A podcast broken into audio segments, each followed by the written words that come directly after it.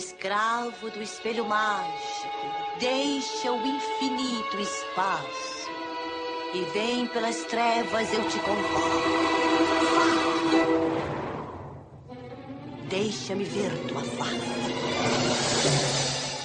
O que ordenais, minha rainha? Fala, mágico espelho meu. Quem é mais bela do que eu? Famosa é a vossa beleza, majestade. Porém, há uma menina entre nós com tanto encanto e suavidade que eu digo, ela é mais bela do que vós. Pior para ela. Revela seu nome. Lábios como a rosa, cabelos como ébano, pele branca como a neve. Branca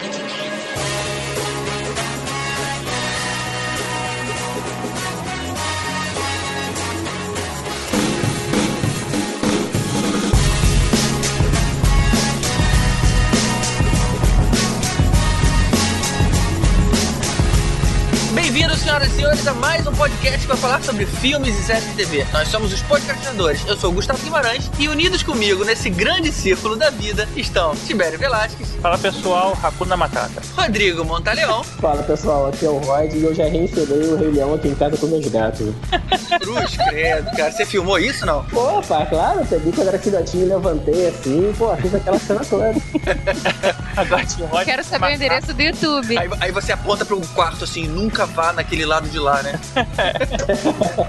Ô, Rod, quem nunca, pô? Quem nunca? Quem nunca, né? Vocês são doidos. Roberta Maná. Finalmente vamos falar de Star Wars. Opa, programa errado. Droga. Agora que já tô aqui, né? todo mundo faz essa piadinha agora, né? Isso na verdade foi uma Tá. armadilha. A gente atraiu a Roberta falando que a gente ia falar de Disney, de Marvel, de Star Wars, e quando ela chegou era princesa. Ô, droga. Eu Vécio Parente. Awimawe, Awimawe, Awimawe, Awimawe, Awimawe, Awimawe, Awimawe, Awimawe, Awimawe,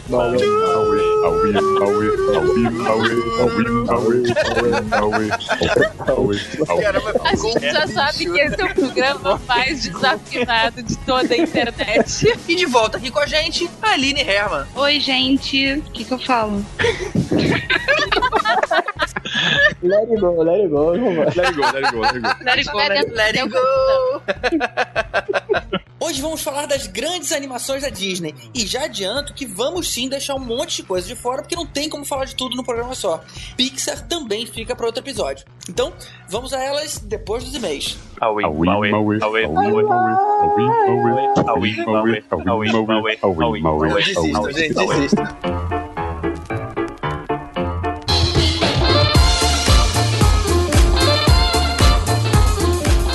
Tibério, quais foram os e-mails que você escolheu pra gente ler hoje? Bem, eu escolhi dois aqui, um de um menino e um de uma menina. O e-mail da menina é da Julia Macedo. Olá, podcastinadores. Parabéns pelo podcast, curto muito vocês. Ouço sempre quando posso com meu marido e agora com meu filho também. E gostou do podcast dos namorados, principalmente. Pois é, cara, impressionante como fez sucesso esse com as mulheres, né? É. É esperado. E alguns homens também, né? A gente também resolveu uns elogios também, agora a galera tá começando a curtir aí. E alguns indefinidos também. Vocês podiam ter citado o Owen Wilson, que fez bastante comédia romântica. Meia Noite em Paris é muito bom. Pois é, cara, mas será que o Will Wilson fez tanta comédia romântica assim, cara? É engraçado, É, eu não tenho essa visão dele. Eu também eu vejo mais ele como comédia, né? Ele fez é, uma participação no Meia Noite em Paris, como É, comédia isso- romântica. isso- ele- E ele, foi o Woody Allen perfeito ali, né? É, mas ele assim faz o- aquele Penetas Vão de Mico, é, Aquele Uma Noite Star- no Museu. Starsky tá- Hutch, lembra? É, ele- Aquele, mas até Marmaduke, né? Cara, não, isso eu me recusei a ver. Ele Mas, ou seja, ele tá muito mais pro besterol mesmo do que... tá mais pra comédia, né? É. Mas ele tem uma carinha aí de cachorro abandonado, né? Isso, isso É. talvez faça um- algum sucesso aí com as mulheres, ou, ou pelo menos com esse segmento. É, se a gente considerar que Marley e eu também é uma comédia romântica, ou pelo menos uma comédia dramática. É uma comédia chorosa. Se bem que fala de um cachorro, mas tudo bem, tem um relacionamento dele também. É, é, tá bom, valeu a lembrança. Ela fala também que a gente tem um filme da Sandra Bullock do Ryan Reynolds que a gente citou, que é a proposta e não plano B, como foi falado. Eu não lembro, cara. É isso, eu também não lembro. Esse certamente O filme- foi um dos que eu não vi, mas. filme de comédia romântica da Sandra Bullock e o Ryan Reynolds, o nome dele é A Proposta, fica gravado pra você. Então, beleza. Se a gente errou, a gente não lembra, mas tá, então valeu o aviso. O filme não deve ser tão importante assim pra vida de ninguém. O, o Ryan Reynolds também não, não é tão importante. e, e o segundo? Bem, o segundo e-mail é do Bruno Senna. Ele escreve lá sobre o podcast Star Trek. Ele fala, muito bom o podcast Star Trek, sinto falta do podcast nacionais falando sobre ficção científica, aumentadas no espaço, como Star Lost, Babylon 5, V, a original e Galáctica. Só que a gente falou de Galáctica já, né? A gente fez um, cara, específico sobre Galáctica lá no início. Inclusive, a gente podia até fazer outro, né? Hoje em dia a gente é mais talentoso do que a gente era no início. Vamos fazer um, um remake daquele podcast. Vamos fazer um podcast de remake de novo também. Mas aquele foi um dos temas preferidos. E a gente fez um agora, né? De Star Trek, claro. Ele tá citando. Mas tem uma parte legal aqui que ele fala. Ele fala assim, ó. Voltando a falar de Star Trek, meu professor de história da sétima e oitava série do ensino fundamental nos dizia que Star Trek era resultado do comunismo de Karl Marx e que o mundo chegaria a esse resultado se seguisse a obra do Karl Marx. Interessante. Império Klingon era os Estados Unidos com seu império expansionista e que os Cyborg representavam os Ayatollahs, que com a ajuda dos Estados Unidos, nós os alunos dizíamos que era o Edir Macedo Vulcano, derrubaram o comunismo na- nos países árabes. Em sala exibiu filmes da franquia como material de apoio de aula. Pô, maneiro, né, cara? Maneiro, cara. Maneira reflexão. Mas é maneiro o professor passar Star Trek como material de apoio de aula. Tá vendo? Eu tava estudando na escola errada. É. Aí ele falou que gostou do filme do J. Abrams, mas ele ficou com mais cara de Star Wars do que Star Trek mesmo. E tá faltando um, um bom vilão que faça ter medo. E espera que o terceiro filme eles consigam fazer isso. E mandam uma- obrigado pela qualidade. Pô, de nada, cara. Maneiro, maneiro. Valeu. Prazer valeu. Então é isso. Você pode mandar sua participação pelo podcastinadores.gmail.com um comentário aqui no Abacaxi Voador, no nosso post, ou lá mesmo no Facebook, facebook barra podcastinadores. Aproveite e deixa o seu like lá pra gente saber quem você é. Vamos seguindo então agora com clássicos da Disney.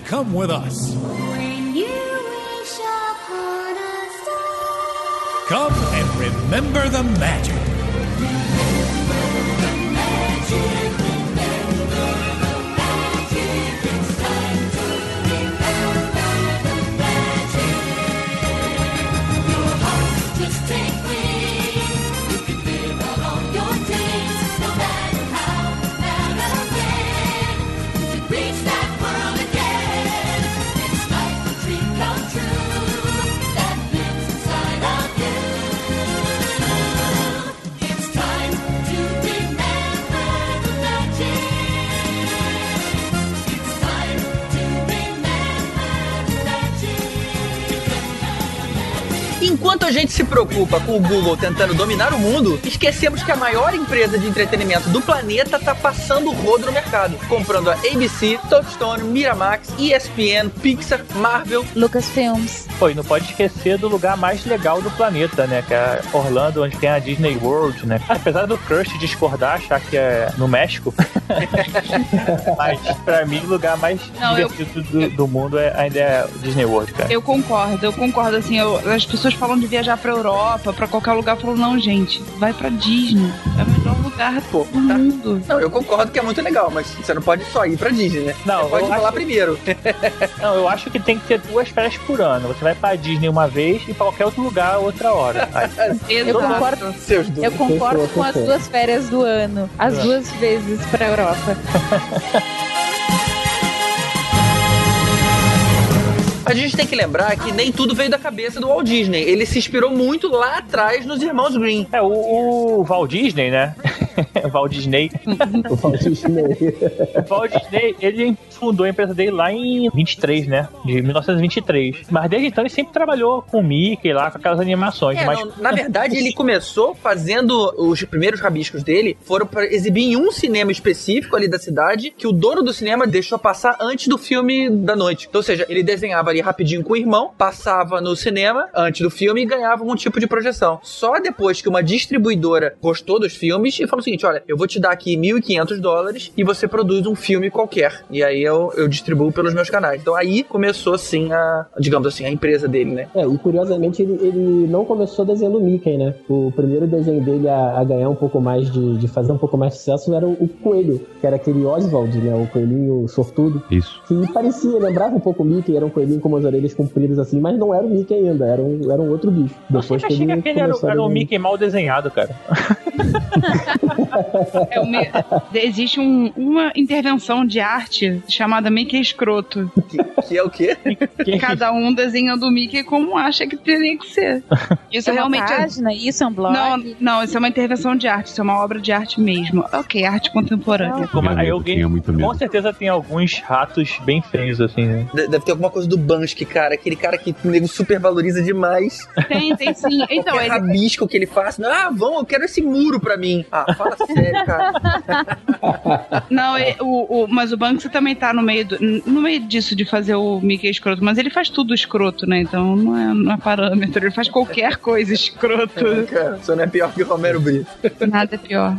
É, é que Romero, Romero Brito, tá, Mas assim, é, o primeiro filme dele foi em 37, né, com a Branca de Neve, mas antes disso ele só fazia animação mesmo assim. Como é que ele passou pela depressão aí nos Estados Unidos nessa época? Ele... Pelo que eu soube, assim que ele ganhou a grana pra fazer filme, ele faz o Branca de Neve. Ele leva três anos fazendo. Inclusive, ele negou isso a vida inteira, mas quem entende um pouquinho, imagina que ele desenhou. Imagina não, tem a certeza que ele desenhou por cima dos fotogramas do filme. Ou seja, ele filmou alguém fazendo aqueles movimentos e desenhou por cima. Ele e a equipe dele nega, mas é perfeito demais, principalmente pra aquela época. Em todo caso, foi espetacular. Ninguém tinha visto nada próximo daquilo ali e deu finalmente dinheiro pro estúdio dele. E aí sim, ele aí já teve grana suficiente pra fazer Pinóquio, Fantasia e Bambi. E aí quando a gente imaginou, puta, agora o cara vai estourar, aí vem a guerra lá em 1939 e pronto, o cara perde tudo, não consegue mais se restabelecer. Só depois, na hora que acabou tudo, não tinha mais de onde tirar dinheiro, ele falou para as pessoas que estavam com ele, cara, eu vou vender tudo que eu tenho e a gente faz uma última chance. Aí vendeu carro, vendeu casa, vendeu tudo e decidiu fazer lá o Cinderela em 1950 só. O cara tem que acreditar muito. Exato, né, cara? Pra você vender Ele no vida. sonho dele, né? É, agora vamos lá, né? Vamos voltar aí. Branca de Neve, Irmãos Green.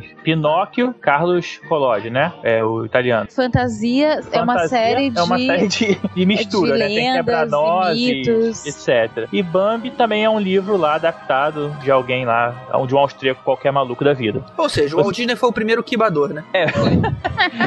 Plágio, nem pensar, né? Não, mas na é verdade ele, ele dava o crédito, né? Ele dava menos- crédito, mas ele, ele deixava claro que era uma adaptação. É, ele sempre é, deixou. É. Até porque eram contos que foram relevantes na época, né? Então não tentou esconder como se fosse dele. A dúvida é, se a gente fizesse uma versão de algum desenho dele, será que a Disney não ia cair em cima da gente? Bem, Ok, bem mas eram épocas de, mas eram épocas diferentes. Se a gente lembrar, por exemplo, na questão da música, até a década de 50, 60, os caras usavam a música de outras pessoas, faziam covers e, e esse tipo de coisa, e não tinha menor problema com relação a isso, tanto que hoje tem uma banda que tá fazendo, entrou com um processo contra o Led Zeppelin, dizendo que o Led Zeppelin plagiou é, o refrão deles, o refrão nada, um riff de guitarra pra Stairway to Heaven, que Stairway to Heaven é um plágio, mas naquela época não tinha isso. Só Os agora, em caras- 2014, os caras estão dizendo que é É plágio? estranho, hein? Chegaram a brilhante É, né? conclusão, mas teve uma notícia na, há duas semanas atrás eu li essa notícia. É, o cara que inventou o violão tá plagiando eles de ter usado o violão pra tocar a música. Porra, É, pois é, só falta. cara. Só falta. E, e assim, convenhamos, né? A gente não vai ser cínico aqui também de. A gente deu essa introdução porque é historicamente correto a gente explicar que não foi da cabeça do Walt Disney, mas a gente não vai ser cínico aqui de falar que esses contos são o que são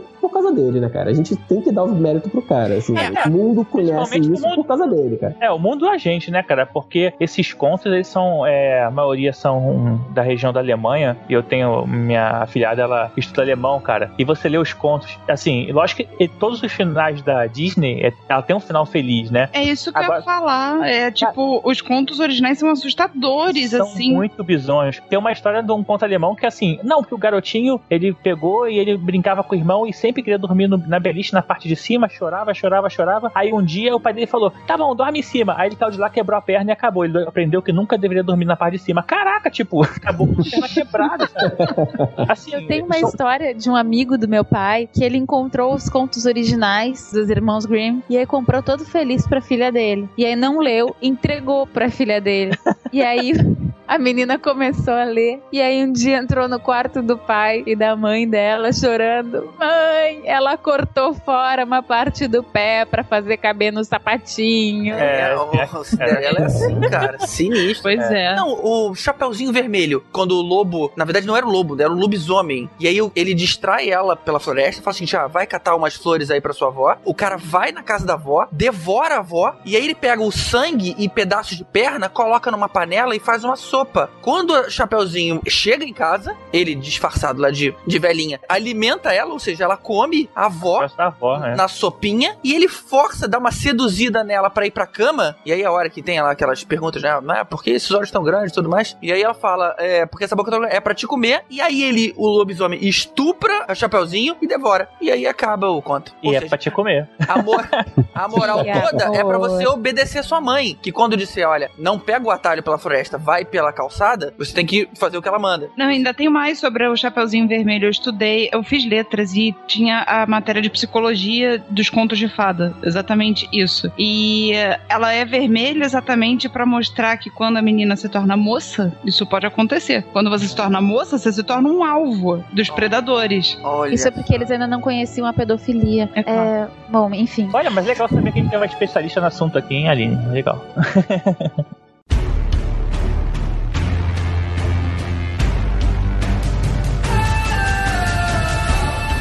Falando de Branca de Neve, é, em 2012 tiveram dois longa-metragens com atores, contando a história da Branca de Neve, duas versões. Teve o Espelho, Espelho Meu, estrelado pela Julia Roberts e com a Lily Collins como a, a Branca de Neve. E o Branca de Neve o Caçador, que tem o, a Charlize Theron como bruxa, a menina do Crepúsculo, que eu esqueci o nome, Kristen É. Stewart. Kristen Stewart como Branca de Neve, e o Thor como Caçador, o Chris Ah, tipo Hemsworth. assim, esse, esse ano faltou imaginação, né? Lançar dois filmes sobre a mesma história. Não, na verdade, isso é um negócio que acontece de vez em quando em Hollywood. Um estúdio diz que vai fazer um projeto e aí, enquanto tá no, no desenvolvimento, outro estúdio vem e pega a carona pra, pra divulgação, porque aí, na hora de divulgar que vai ter um filme sobre a Branca de Neve, vão dois. O, o Espelho Espelho Meu não é, lá, não é lá, lá grandes coisas. É daquele diretor chatinho, Darcy Singh, Eu o achei. cara que fez o cara meio carnavalesco demais. Ele fez aquele A Cela da Jennifer Lopes. Ele Uhum. fez Imortais também. É- cara, não, é muito, muito espalhafatoso demais. O outro é melhor, o é, Branca de Neve e o Caçador. Branca de Neve e o Caçador tem um problema só muito grave. Você tem uma Branca de Neve que é a Kristen Stewart e você tem a rainha que é a Charlize Theron. E a Branca de Neve tem que ser mais bonita que a rainha. E desculpa,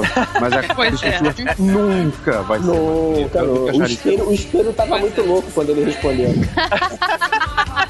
A Charlize Theron maquiada pra ficar feia fica mais bonita do que a Kristen Stewart. Desculpa, isso Sim, não sim, não, Cara, mas eles, é, eu sei que assim, pra poder eles não serem chamados de plagiadores pela, pelo Walt Disney, eles tiveram que botar oito anões, não foi uma parada assim? Que aí não eram os sete anões, não tinha problema. É, um deles tem oito anões. Aliás, é um negócio bizarro, porque um deles é, contratou anões de verdade pra fazer os, o- os anões, o outro contratou, deu uma de Senhor dos Anéis e contratou atores de tamanho normal e diminuiu digitalmente. É porque acho que é o fato de ser sete anões, tipo do Walt Disney mesmo, né? Então você pode contar a história da Branca de Neve, mas com um número diferente de anões, ou mil anões, ou sei lá, mas os sete anões é dele. Inclusive, o nome do filme da Disney é, é Branca de Neve e os Sete Anões. Sim. O nome do filme inteiro é esse. Então é por isso que a marca registrada são os Sete Anões mesmo. E o Pinóquio? Eu tive na cidade lá que, em que o, o cara lá, o. Gepeto. É, o cara que inventou o Pinóquio GP, tá vendo? É, o, o italiano lá teve a ideia pra se criar o Pinóquio, né? Ele era, ele era de Florença, né? O Carlos Collodi. E depois, lógico, que o Walt Disney não gosta que ninguém tenha uma, uma história boa pra se contar. E aí acabou fazendo a história do Pinóquio, a baleia e tudo mais. Mas eu não conheço a história original, não. Essa aí me pegou. Eu lembro que foi a primeira animação, assim, da Disney que eu cheguei a ver. É, todo mundo começa pelo Branca de Neve, pelos outros, mas o, o que eu vi primeiro foi o Pinóquio. Cara, eu fiquei impressionado com aquela parte da baleia. Eu achei uma. Acho que, eu acho que era muito, muito criança e eu tava esperando uma coisa mais fã, né? Ah, é um garoto que mente, o nariz cresce. Mas naquela hora da baleia, dele tendo fugido, ele perdeu a família, o cara foi engolido pela baleia. Pô, eu lembro É. ter, ter tido uns pesadelos ali por causa daquela história. O nego fala que o filme, ele foi assim, ele foi, tecnicamente, ele é muito bem feito, foi gasto muito dinheiro pra fazer, inclusive ele perdeu dinheiro, né, na bilheteria, quando ele saiu. É, ele começou a torrar o dinheiro todo do que ele ganhou da Branca de Neve, né? Então nessa hora não tinha muita métrica, né? Ele foi gastando e depois ele viu que, opa, não tá dando mais tanto dinheiro. Mas aí depois ele se recuperou com fantasia, né? Pois é, fantasia. Fantasia é, eu diria que é um filme controverso, cara. Eu já vi muita gente dizendo que não gostou. Não sei se é porque, de repente, você não tem o Mickey como a gente imaginava que ele seria. Ele só aparece numa, numa parte. É, é muito focado no, no Merlin. É, tem muita música em cima e eu achei isso muito legal. Essa junção da orquestra com os movimentos do desenho. É, isso é tudo muito Ficou bacana. perfeita. Ficou perfeito. perfeita. Ou seja, E eles fantasia- desenharam em cima da música, né, cara? É- Essa foi a estratégia deles. Mas, ou seja, fanta- de uma forma geral, as pessoas acabaram não gostando tanto. Fant- Mas Fantasia foi uma das maiores bilheterias do cinema ao longo do tempo. O que acontece é que Fantasia foi lançada numa, numa época ruim, não, no meio da guerra. causa da guerra, né? É, então é, não fez tanto sucesso na Europa naquele tempo, mas depois ela foi, o filme foi relançado, então acabou fazendo sucesso a longo prazo. Acabou dando um retorno muito bom. Tem algumas coisas É. interessantes sobre fantasia. É que foi o primeiro filme comercial que foi gravado em som estereofônico. Ah, Elvis. legal. É, eu acho que pelo fato, assim, é, de serem é, grandes canções, né, de Bach, é, Tchaikovsky, acho que o fato de você, Beethoven, né, o fato de você ter um- uma, um- uma música, né, em estéreo é outra coisa, né. É, isso, isso fez com que eles gastassem muito dinheiro também, né, pra gravação. É o 5.1 da época, quer dizer, 7.1 da época. É, agora também tem que ver se os cinemas tinham som estéreo também, né? É que nem aqui, né? A gente faz um filme 3D e né, eu coloco um projetor normal pra passar o filme. Fica tudo escuro. Mas tem umas coisas que são muito interessantes nesse filme, porque são várias histórias, né? Fantasia são várias histórias. Eu fiquei imaginando que várias crianças devem ter sido apresentadas a música clássica com fantasia. Ah, com certeza. Mas é muito interessante porque esse filme de 41, os Estados Unidos ele só entrou na guerra em 41, mas antes disso, é claro que os Estados Unidos ele já tinha muito mais afinidade com os aliados do que com o eixo. E mesmo assim o filme ele retrata os japoneses e russos, eles são retratados de uma forma bonitinha. E a gente podia esperar, né, que o filme retratasse eles de uma forma meio meio bizarrinha assim, né? É, Mas não, vilões, não né? é. É, tipo, tipo os outros assim, uma coisa meio estranha. Não, mas não. Mas nessa época, cara, é, se você for lembrar bem dos desenhos, dos primeiros desenhos, a orquestragem sempre foi muito bacana. Até mesmo depois, aqueles primeiros desenhos de Hanna-Barbera, tinha uma orquestração de fundo pra dar sentido ali com os movimentos, que é muito mais rico do que a gente tem hoje em dia. Hoje em dia é aquela, aquela musiquinha e loopzinho de fundo que qualquer um faz. Não, o pica-pau tocava música clássica. Pô, muito bacana. Vocês chegaram a ver o Fantasia 2000? Eu vi só na época que estreou, eu não, nunca mais já vi, nem me lembro. É, assim, ele é uma continuação, né? Tem outras, outros segmentos musicais e tal, mas ele tem a... Acho que foi a primeira coisa da Disney em 3D, foi uma, uma parte dessa, de uma animação, acho que foi a primeira parte desse, né, do, do Fantasia 2000, ele é em 3D. Se primeira ou segunda, ela é em 3D, e aí foi a primeira coisa que acho que a Disney fez em 3D, e foi em 2000 já. A Disney fazia essas produções em 3D, mas pra passar nos cinemas dele. Ou lá na Disneylândia, ou lá na Disney World. Ah, não, sim, sim. Aí É era uma- exatamente, era, uma, era uma coisa mais focada. Agora eles não vão fazer uma- um, um produto em 3D e sair Não, não, mas acho que esse foi como produto mesmo, esse o, É, imagina mesmo. parte. Verdade, a gente já tinha 3D lá na década de 90, no iníciozinho lá na Disney, né, cara? Em quem fez chegar no- comercialmente bem mais tarde. É verdade. E no Fantasia de 40, de 41, a gente. A, a aparição do Mickey também foi bem pequena, né? Que a gente tinha falado, assim, que eu me lembro de ver na televisão quando eu era pequena. Mas era uma parte bem pequenininha, assim, do Fantasia. E é legal porque É. aquele, aquela parte em que Mickey aparece é- é uma alegoria muito, muito legal. É um conto, né? Um conto clássico. Mas a gente pode fazer uma alegoria de, do homem versus a máquina, né? Do criador versus a criação. E é, é, é muito interessante, assim, a tristeza do Mickey ter que destruir a, a criação dele, depois como, como a criatura se volta contra o criador, né? Tipo o Golem, aquele filme alemão, né? De 1920. Me lembrou um pouco. É, mas assim, ironicamente, apesar da participação dele ser pequena, ele só faz o, aquele trecho que é o aprendiz feiticeiro, né? Mas hoje em dia, você fala fantasia, as pessoas associam automaticamente o Mickey com o chapeuzinho azul com as luazinhas, cara. Com É certeza. Roupinha verdade. vermelha, assim. E, e Virou hoje icônico. é figura, Não, é a até figura mais porque famosa do Mickey hoje, inclusive. Ele com É. essa roupa. eu acho até que eu sou a mais nova daqui, então. É, quando eu peguei em fita e eu ouvi, eu acho, aliás, que os meus pais, eles nunca fizeram a gente ser muito saudáveis, porque Eles me deram muito pequena pra ver fantasia. Eu via repetidamente e, tipo, poxa, tinham coisas mais leves pra ver, mas não, me deram fantasia. ok. Legendado, tá? Cara, É. aí realmente. E eu tenho, aliás, todos os meus desenhos eram legendados, né? Ok, não sei cantar uma musiquinha em português, todas as musiquinhas em inglês. Mas é o a capa é o é o Mickey. Já chegou pra mim, eu criança, já tipo a capa do do, Uhum. do da fita já era o Mickey. Então pra mim fantasia já chegou pra mim como o Mickey com chapéuzinho. E o que mostra um pouco da decepção das pessoas, de algumas pessoas, porque é, se aquele cara não tem, não, não vê valor nessa questão musical ou na questão artística, se ele quiser só um entretenimento, ele vai estar esperando ver o que ele vê no, no- no- como é que era aquele programa do da Disney que passava Clube do Mickey? Clube da Clube do Mickey, Clube da Criança é Xuxa. Clube. Ele é o maior vivo Mickey Mouse. Exatamente. Mickey Mouse. Mickey Mouse, Mickey Mouse. Mickey Mouse, Donald. Tá sempre Tá a dizer o nosso herói. Nosso herói. Hey, Pô, vocês estão com vontade de cantar mesmo. pô, é Disney, pô. Maui, aui, maui. Oh, fica go. Isso é só no fim.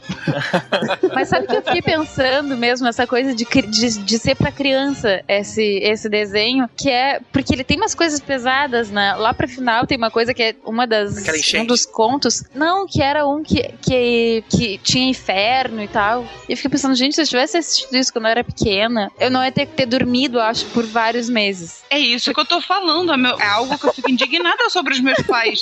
Por que, que eles deixavam a gente A assistir não dormiu aquilo? durante vários meses. Gente, eu mas eu tô falando sério, eu fiquei muito assustada vendo. Eu, eu, eu via a fita toda, chegava na parte do céu e inferno, eu, eu- eu tirava. Fora isso, também tem aqueles valores ultra retrógrados, que, tipo assim, até pra década de 40 eram retrógrados, aqueles valores que eles passam, né? Que, tipo, a mulher é uma bobada que só serve pra ser bonita, pra ser escolhida pelos homens, É, pra virar esposa, né? Tipo, é, é bizarro, assim. É, então, os aí- valores que eles passam é- são muito ridículos. Eu não, não daria aquela parte pra uma filha minha assistir. De fato, não. pois é, não. E tem toda a parte do Dionísio. E que tem os sátiros e os centauros, sabe? Tipo, é tudo muito. É, é- de certa forma, é sexista e é machista o tempo inteiro. Então, Sim, é, Ah, e é, é mais alguns isso. anos ficou assim, né? Também É. não podia esperar É. é, uma mudança de paradigma naquele momento. Isso só foi acontecer já depois da revolução sexual e tudo mais. Aí é mais pra frente mesmo. É, mas aí a gente entra naquela minha questão: por que minha mãe não me comprou um Peter Pan? Eu vejo uma coisa legal nesse filme. Ele mostra que o Walt Disney aceita a teoria evolucionista. Olha É. que bonito. É legal. Tipo, na década de 40, alguém aceitar a teoria evolucionista e escancarar isso é uma coisa bacana. Se hoje a Fox tira o cosmos do ar quando o Neil deGrasse Tyson começa a falar em evolucionismo, Não, na década não de acontece. 40, aconteceu. Eu te mostro a reportagem. A Fox tirou? Pô, A Fox Oklahoma tirou do ar quando o Neil deGrasse Tyson começou a falar em evolucionismo. E aí os problemas técnicos acabaram assim que ele terminou de falar de evolucionismo. Gente. Mas o Walt Disney ele era Illuminati, né? Por isso que ele, ele era um cara mente aberta. Assim. e agora, voltando à fantasia, só pra gente finalizar, é a questão do Mickey com o chapeuzinho, né? É tão famoso que um dos parques, né, que é o Hollywood Studios, ele tem esse chapeuzinho gigantesco logo na entrada, né? Quando a pessoa entra no parque, já vê o, esse chapeuzinho. E É é, o o MGM, parque né? que tem o. Oi? não, MGM? Não, é o- é, o Hollywood. Agora esse ele foi rebatizado. MGM já não é há muito tempo, cara. Hollywood Sério? Studios. cara. É, MGM já não é há muito tempo, cara. Gente, Olha a decepção. eu fui há muito tempo. Então foi tem muitos anos que eu fui, gente. Tem. Tem. E eu, eu esse parque, ele- o show de encerramento dele é o Fantasmist, que é, que é o, exatamente o show do, do Aprendiz de Feiticeiro, que, que tem É o na Mickey, água, né? que tem um show de laser na água, que inclusive é o- é o melhor show de encerramento, se você só puder me Sensacional. ver. E fica lotado. Se você for pra lá, Fica você lá. vai cedo pra fila, senão você não consegue. Cara, eu sou da época que nos estúdios da MGM realmente gravavam-se filmes lá. É, MGM acabou.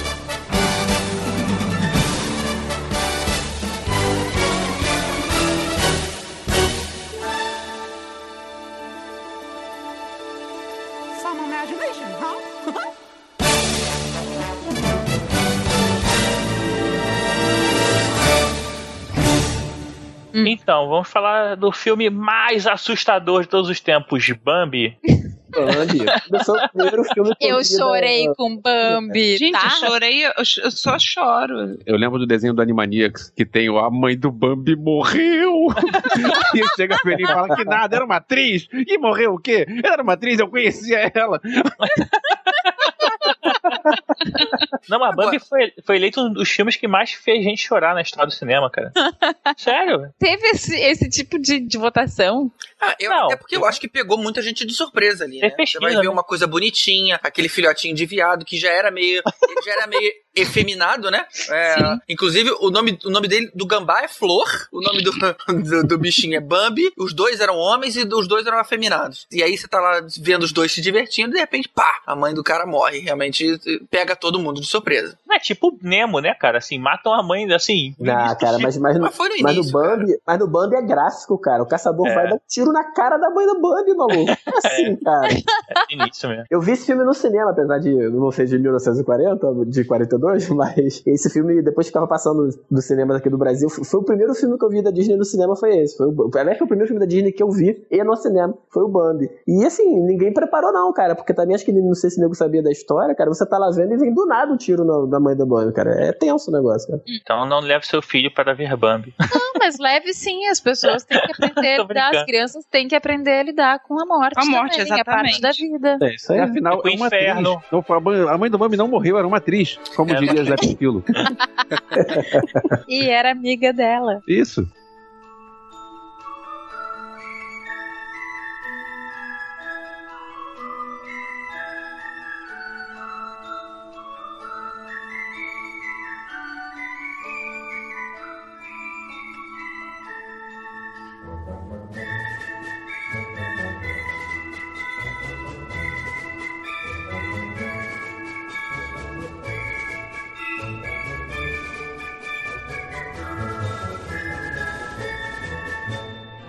O que que veio depois? Acho que foi o quê? Cinderela? Entre 43 e 49 tiveram alguns longas que não são muito famosos hoje em dia, né? O Alô Amigos, Você Já Foi à Bahia, é, Tempo de Melodia. Só que o que tem de interessante nessa época é que surgiu o Zé Carioca. Peraí, não foi nessa época que teve o, aquele Hello, my baby, hello, my honey? É, acho que é.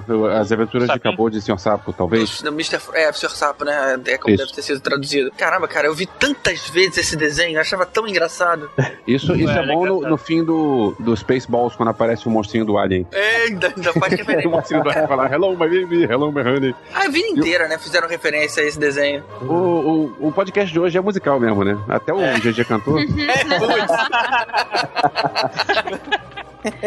Pô, amigos, ele não, é tão, ele não é tão desconhecido, cara. Pelo menos pra quem foi criança na época que eu fui ali no- no- nos anos 80 ali, cara, passava direto no amigo. Passava, né? passava. Eu vi É, mas bastante. pega Alô Amigos ao lado de Branca de Neve. É, ah, É, não bem. teve. Mas teve uma que teve uma homenagenzinha, né? ao Brasil, Carmen Miranda, apesar de a Carmen Miranda não ser brasileira, mas é muito ligada à imagem do Brasil. Não sei porquê, na época a Disney quis fazer uma média com a gente e aí inventou lá o Zé Carioca. E o, o Panchito Eu acho também. que é o, é o único É, o personagem. Panchito foi da Argentina, né? Ah, não, o Panchito é mexicano, mas tinha um gauchinho voador que era argentino. É, só, É um só tem três. esses, cara. Mas os tem- personagens principais eram o Pato Donald, o Zé Carioca e o Panchito. E o Panchito, eram os três. Até aquela dancinha com a Carmen Miranda, é verdade. Ele- acho que ele teve por aqui, né, na época da, foi, Isso foi meio que no meio da guerra, né? Acho que ele tava considerando a gente como aliado, sei lá. E aí resolveu dar uma moral, né? Achou que a gente pudesse ajudar de alguma forma, né? Mas o legal é que o, o- quando ele fez esse filme, a Disney cagou pro Zé Carioca depois. Tipo assim, ah, fiz só pra vocês e beleza. E Não, foi a gente aqui que continuou fazendo as revistinhas dele e tudo mais. Tinha aqueles amigos do Zé Carioca. Pedrão, Nestor, a Vila É. Churupita. Cara, onde, é, a- você lembra onde disso, ele morava. cara? GG, o meu time no Cartola é o Vila Churupita Futebol Clube em homenagem ao Zé Carioca. Olha só, cara. Cara, Isso é verdade, cara. Vila Churupita, pode crer. Vila Churupita. E tinha a, a escola de samba, Grêmio Recreativo Escola de Samba Vila Churupita. E, É. e tinha os cobradores do Zé Carioca também, a Anacozeca. Todo mundo lembra do, do nome dos cobradores da Anacozeca? Claro que eu não lembrava nem que tinha. O- eu, porra, pra mim, cobrador é o seu barriga, cara, no máximo. Não, não, não. Tinha o do Zé Carioca. Arnaldo, Asdrubal, Arlindo e qual era o quarto? Tadeu. Nossa. Meu Deus. Então tá, né? Pô, vocês não lembram do Zé, Carioca- historinha do Zé Carioca? Anacozeca, cara, eu- Associação Nacional dos Cobradores do Zé Carioca. Eu sou um pouco mais novo, né? E tinha, e tinha um sobrinho ali, não tinha? Tem Cara, tinha um Rosinha, sobrinho, tinham dois Zico, e Zeca. Isso, Zico e Zeca. Zico e Zeca, a Rosinha era namorada. É mesmo. Isso. São tipo o Blue de hoje em dia. pra quem não tá entendendo. É o Blue, pode crer. Ou o Louro Agora- José, né? Não sei qual que é. É. É engraçado que pra fazer uma política de boa vizinhança, eles fazem uns personagens super estereotipados, né? Eles É. dizem, ó, toma, nossa, no- nosso presentinho pra vocês. Não, é um malandro. Na Wikipédia tá cara que característica mora na favela, malandro, preguiçoso e esperto. Porra, mas foi, foi certeiro, porra. Era Joe Carioca, né? Aí virou José Carioca e Zé Carioca. Mas, é, cara, é, é assim. É, mas nessa- eu- eu- tudo que eles sabiam sobre o Rio de Janeiro. sobre o Brasil, sacou? Aí o cara resumiu. Só faltava ele dirigir mal. Buzinar, né? É, é impaciente, né? Correndo. Não dá sério. frente. Tá bom, já chega de falar mal da gente. Cara, mas isso, rapidinho, não, isso, isso eu tenho que falar, cara. Isso é uma parada que me irrita muito aqui no Rio de Janeiro. Você não pode usar seta. Não pode. Se você simplesmente insinuar Usar que o quê, você cara? quer a seta. Se Que você seta? Existe isso. pisca-pisca, cara. Ah, Não é que nego não usa, eu achei que não tinha nos carros daqui, não. não, mas sabe por que, é que o não item usa, que é muito caro e Sabe não que- é obrigatório. Sabe por que, que É não usa? opcional. Porque se você insinuar que você quer usar, o cara do- da outra pista toma Ele pro lado vai andar pessoal. mais rápido. E Ele, vai mais andar mais rápido. E ele vai grudar no carro que tá na É, frente. do tipo assim, não, não, você vai me ultrapassar, não vai. Não Aí- vai precisar. Essa seja- foi muito foda, o cara toma pro lado pessoal, foi muito bom. Ele toma, cara. Porra, aí ninguém usa. Se você quiser ultrapassar, você não pode usar seta. Senão você não vai ter chance. Aí, cara, dá raiva, dá raiva. Então foi filmado Cinderela em 1950. É, o Cinderela acho que foi o, o primeiro filme que começou com o negócio das princesas, né, cara? Apesar de ter a Branca de Neve, mas ela.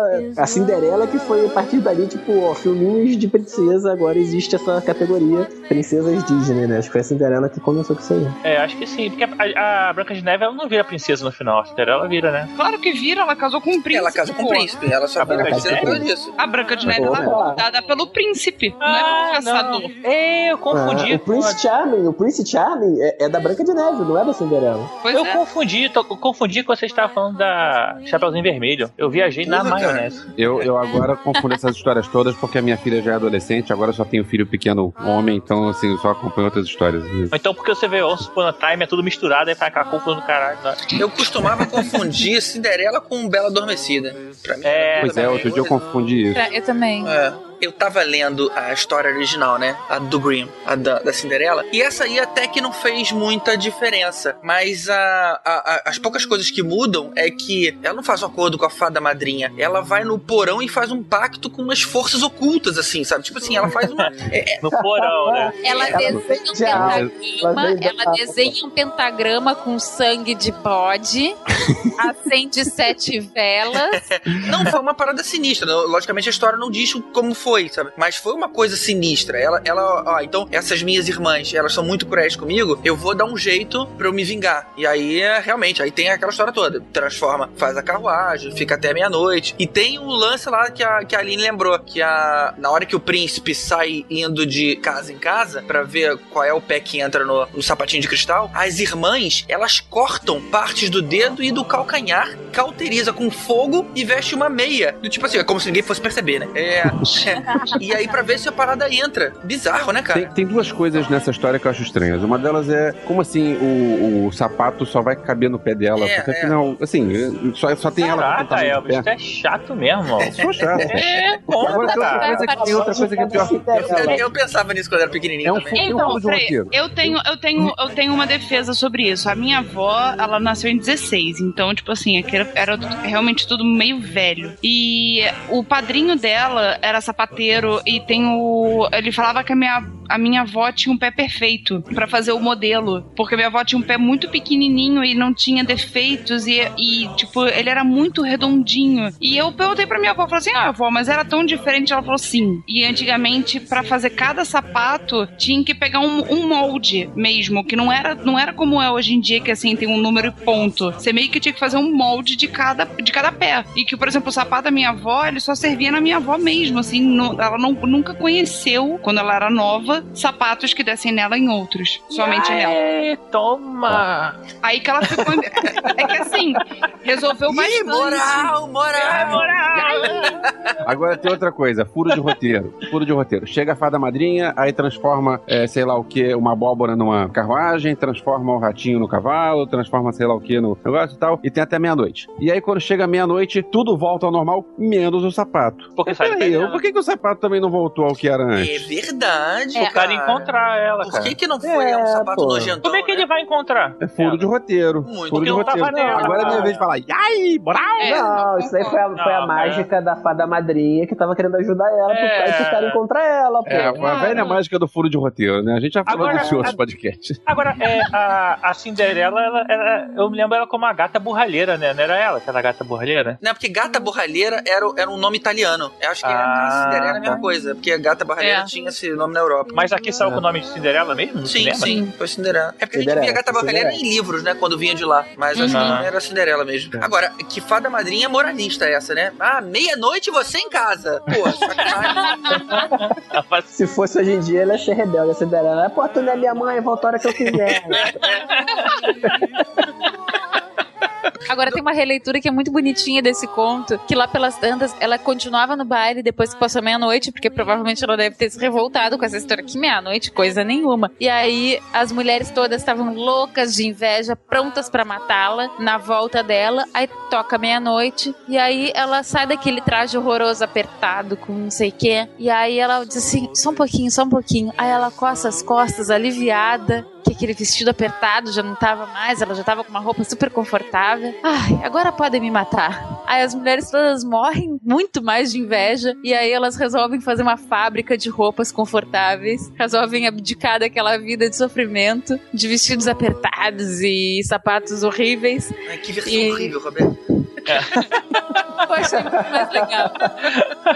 Ó, e falando em versão, é, já tá previsto pro ano que vem, seguindo essa onda aí de refilmagens de, de contos de fadas de versão live action, um Cinderela. Vai ser do Kenneth Branagh, que vai dirigir. É, vai ter Kate Blanchett, Helena Bonham Carter, vai ter a galerinha boa aí no filme, tá? Ah. Isso ano que vem. Depois a gente fala de Malévola, então. Outro Alice. que eu vi também bastante quando era criança e foi Alice no País das Maravilhas. O que também foi presente dos meus pais e eu não entendo, de novo. Por quê? Porque a história é maluca? Porque Não, a história é uma que história. os seus pais queriam escrita. manter você em casa, por isso que enchia de desenho, né? Porque essa de você ir pra rua brincar, não, pelo jeito não rola, né? É, não, eu cresci num prédio, então, a gente, assim, eh, todos meus amigos eram no prédio, então um na casa do outro sempre, assim, então tem que. Mas tinha que voltar até meia-noite, né? É.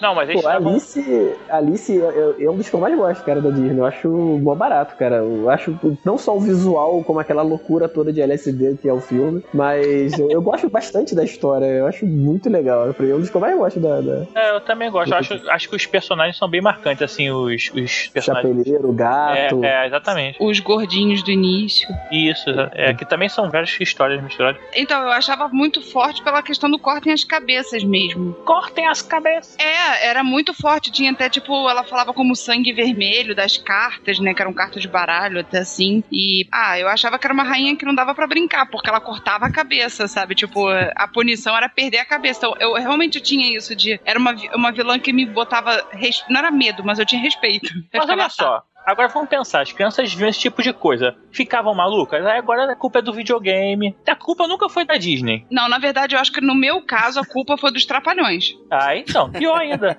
A minha culpa é do Chapolin. Uma vez eu fui dar com a mesa na cabeça do meu primo, a mesa não quebrou. Cara, mais do que Agora- pica-pau, cara, e todo mundo sobreviveu. O pica-pau, ele, ele, ele era mal, cara. Ele vivia pra fazer merda, cara. exatamente, ele era É. Ué, no, no, no Tom e Jerry a gente sempre torcia pro Tom.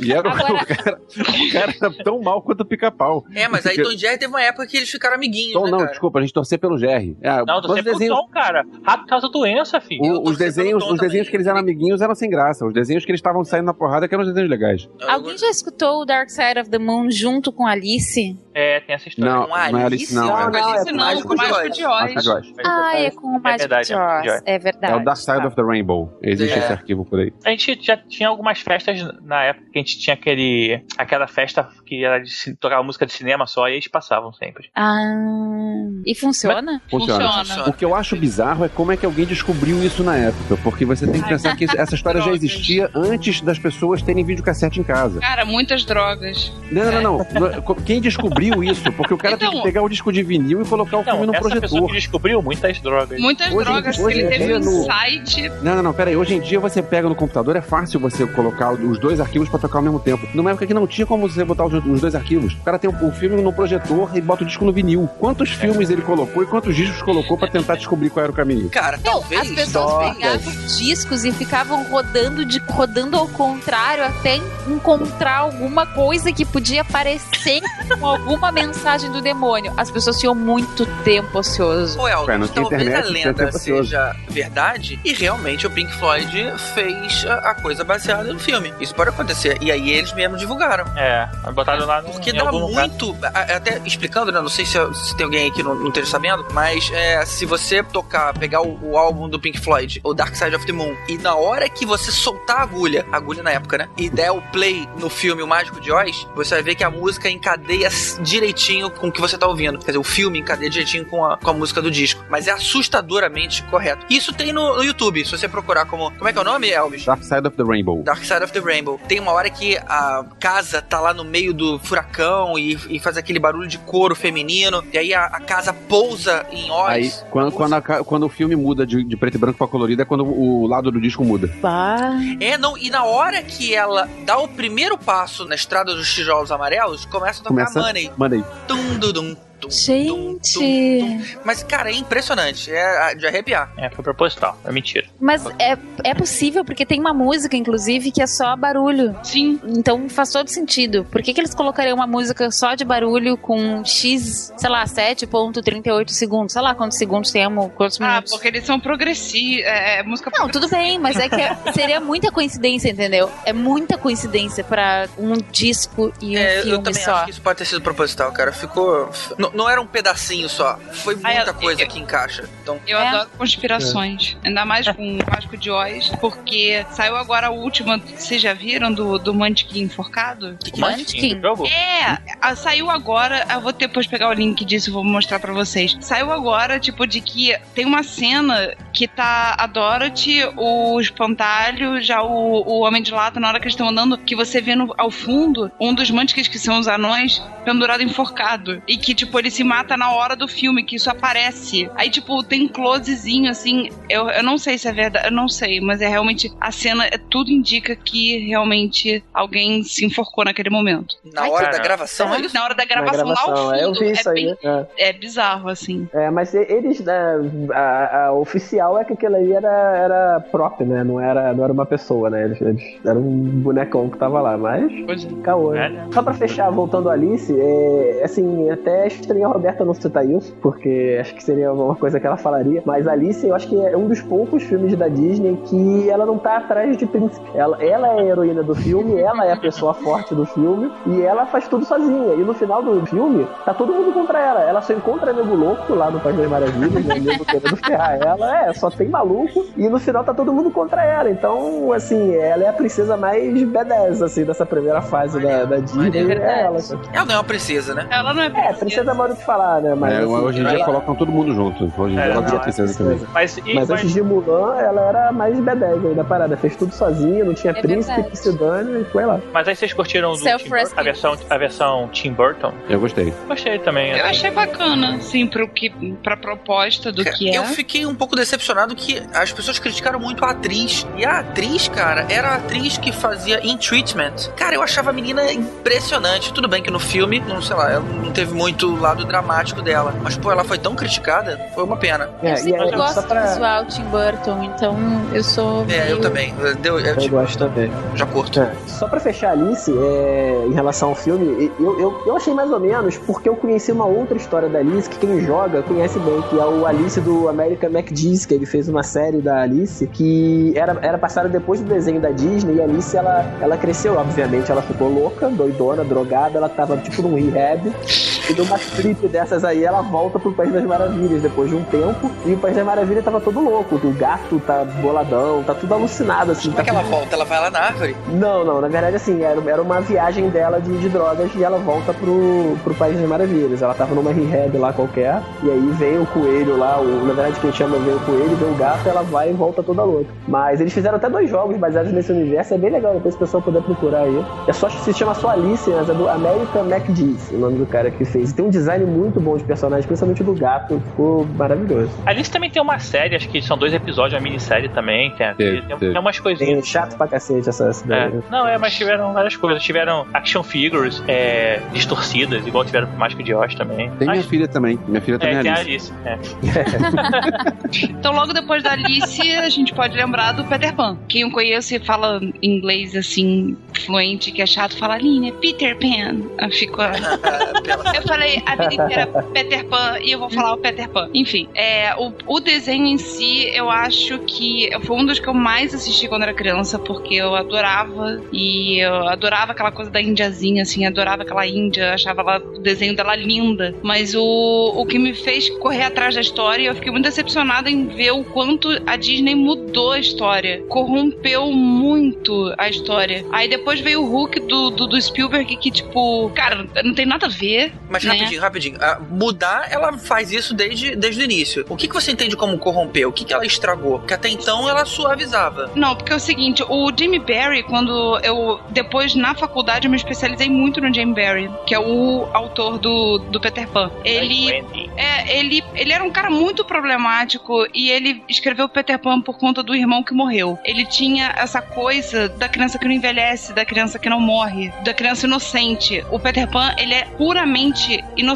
É um personagem que ele não pensa em nenhum momento, ele não tem a maldade do adulto, seja sexual, seja do dinheiro, seja de qualquer coisa que não seja diversão para criança. Então, e ele mostra isso claramente na história quando a Wendy, quando olha pro Peter, ela fica do tipo, poxa, ele podia me dar bola. Mas o Peter, ele é tão criança na história que ele jamais pensa nela, além do mais uma menina, mais uma garota, ela só é mais uma criança. Então, na verdade, o, o Peter Pan é uma representação do irmão do cara que ele não queria que tivesse morrido. É, porque é o seguinte, o, o Jamie Barry, ele, ele- o irmão mais velho dele morreu quando foi patinar no gelo e, tipo, o irmão dele, a família depois ficou vangloriando o filho morto, enquanto tava ali um filho vivo, magrinho, extremamente inteligente, mas magrinho, e não era esportista que nem o outro. E ele ficou, na cabeça dele é, uma criança que não envelhece, ela é mais valorizada, sabe? Tipo, ele criou, ele cresceu com isso, extremamente doente, assim. Ele não conseguiu ter filhos, ele tinha toda uma questão, assim, exatamente por essa, essa questão de não envelhecer. Ele, não, ele virou adulto, que merda, sabe? Tipo, eu- ele perdeu a validade, ele virou adulto. E ele botou tudo isso em Peter Pan. Então, quando, tipo, a Disney, tanto no desenho, quanto depois com o Spielberg, com ele adulto, casado, depois quando no, a última versão, que é a mais fiel, porém, tem a porra de um beijinho do Peter e da Wendy que estraga tudo isso, ele corrompe. Corrompe o que é o Peter Pan. Peter Pan é uma criança.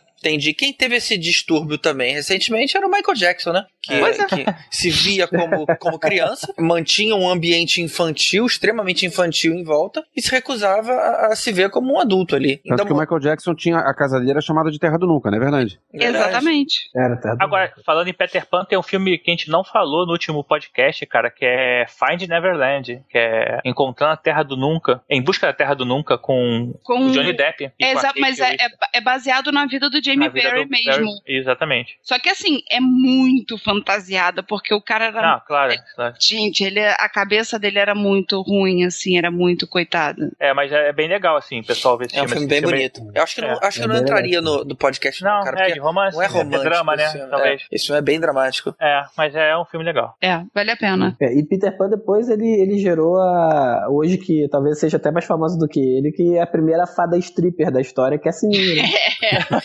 Aliás, o, filme o filme. Por que fada o origi- stripper, cara? Porra, já viu a roupa que ela usa, cara? Cara, é super sexualizado o filme. é pra, legal, um filme infantil, pra um filme infantil é mega sexualizado. É. Não é Não, história, justa, mas na história até tem cabimento a Sininho ser assim. A Sininho ela entra dentro do, do contexto do, do- da história como uma mulher que tem ciúme. É uma mulher. A Sininho é a única mulher adulta que interage diretamente com o Peter. Ele não, ele nem, nem isso ele consegue ver, que ela é uma mulher. Por isso que ela é tão sensual que a Disney colocou, porque ela é o ponto que o, o Peter não, não repara que ela é. Ela tem esse, esse tipo de ciúme. E ela é apaixonada por ele também, né? Sim. Ela quer tentar se fazer ser notada. Uhum. E agora eu tô vendo, tô olhando o Google aqui, procurei por Tinkerbell. É, e realmente ela tem uma micro saia, né? Pois É, ela é ultra. Não, não chega a ser um show da Xuxa, né? Mas não chega a ser tão, tão escancarado quanto o show da Xuxa. Mas enfim, ela é super. da da da dinosaur. Ba ba ba da da ba da da.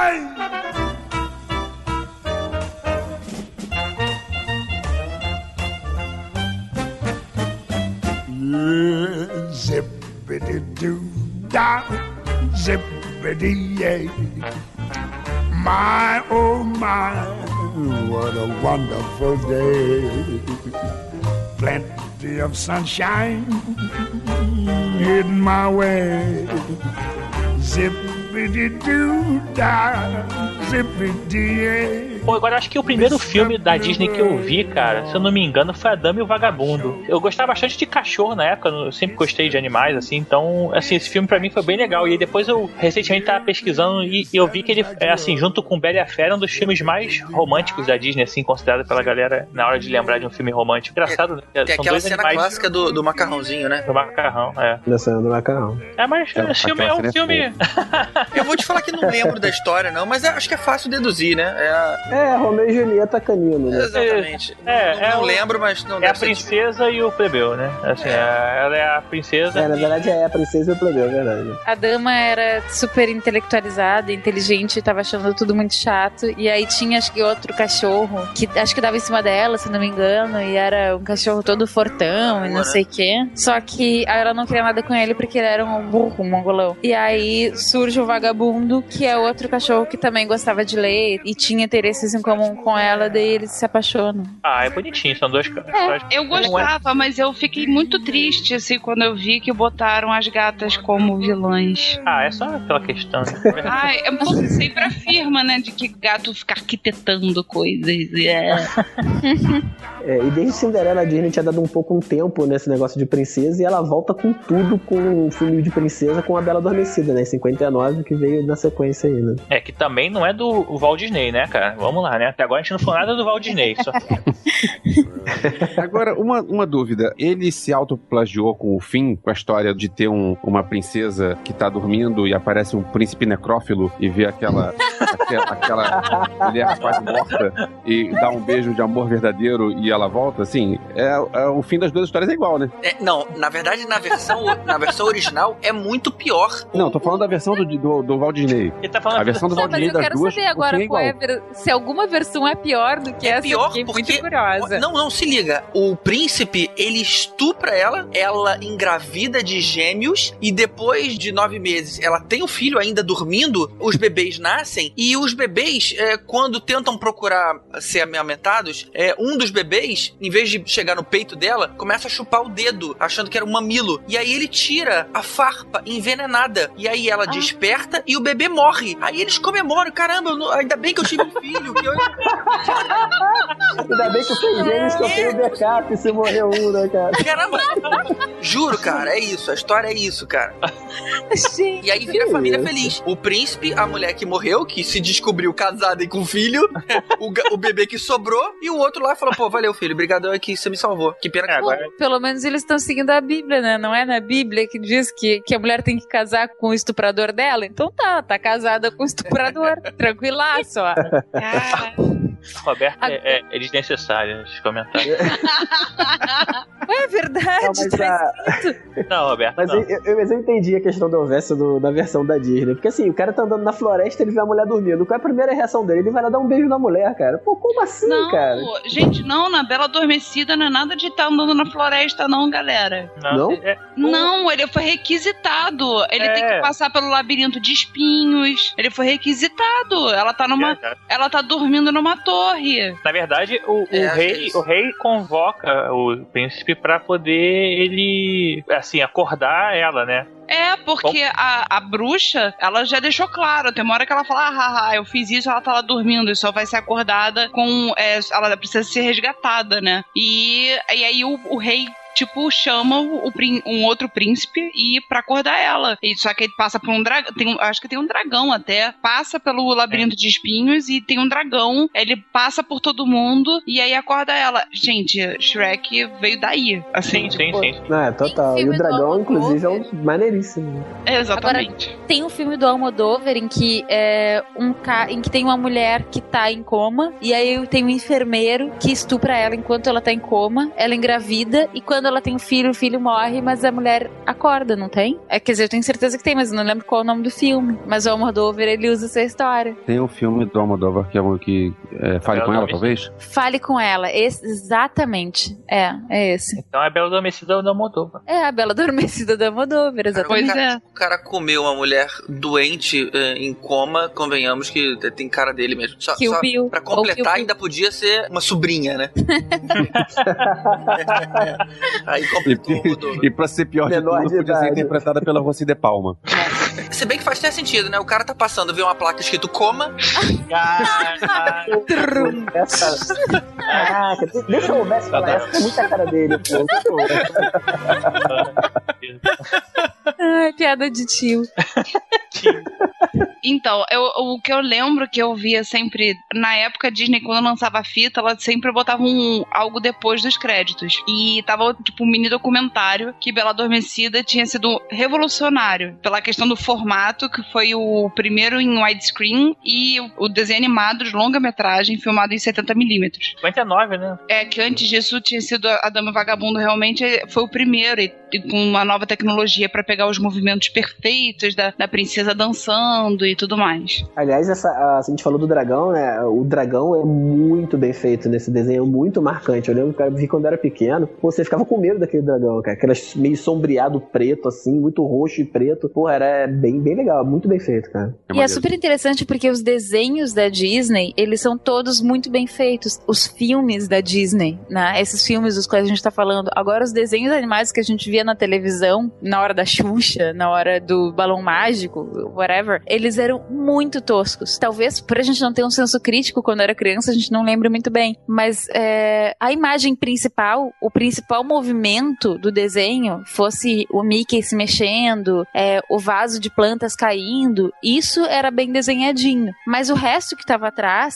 como não era o que mais chamava atenção, era super tosco. Então, sei lá, se tinha o vaso caindo, era o, era o, o elemento que mais chamava atenção no quadro todo, a mesa, se ela se mexia, ela se mexia muito toscamente. Porque, claro, os caras não tinham como produzir em série e pagar só bons desenhistas. Então, os caras pagavam desenhistas toscos e faziam desenhos, portanto, toscos. Na verdade, Roberto, filme, quando era filme Roberto, de cinema, eles rapidinho. faziam aquele esquema de, de desenhar em cima do, do fotograma, né? Do filme. É. Eles filmavam e desenhavam por cima. É, gente, rapidinho. É, Roberta, você acha que os desenhos da Disney que passavam na TV eram toscos? Você já ouviu falar em Hanna-Barbera? É, Cara, compara, os da Disney eram muito melhores do que, do que os Muito que melhores. tinham. Você pode dizer que o da Disney da televisão não era tão bom quanto o da Disney do, do cinema. Mas assim, tinha aqueles Hanna-Barbera que tinha aquele personagem correndo e tinha o mesmo fundo passando, aquela mesma. Uhum. A, a mesinha com Uhum. vaso de flores, e a mesinha com vaso de flores e a janela, a mesinha com vaso de flores e a janela, a mesinha. A mesma coisa. Se Não, for pra comparar. As eram legais, mas assim, era tudo. A qualidade técnica era bem inferior. Então. E mesmo esse da mesinha vaso de flores de janela passando, ainda são bem melhores do que aqueles desenhos de super-heróis que a gente que tinha mais antigos ainda, que só mexia o braço. Sim. Nossa, lembra? aquilo era horroroso. Caramba, aí a câmera dava um zoom numa cara,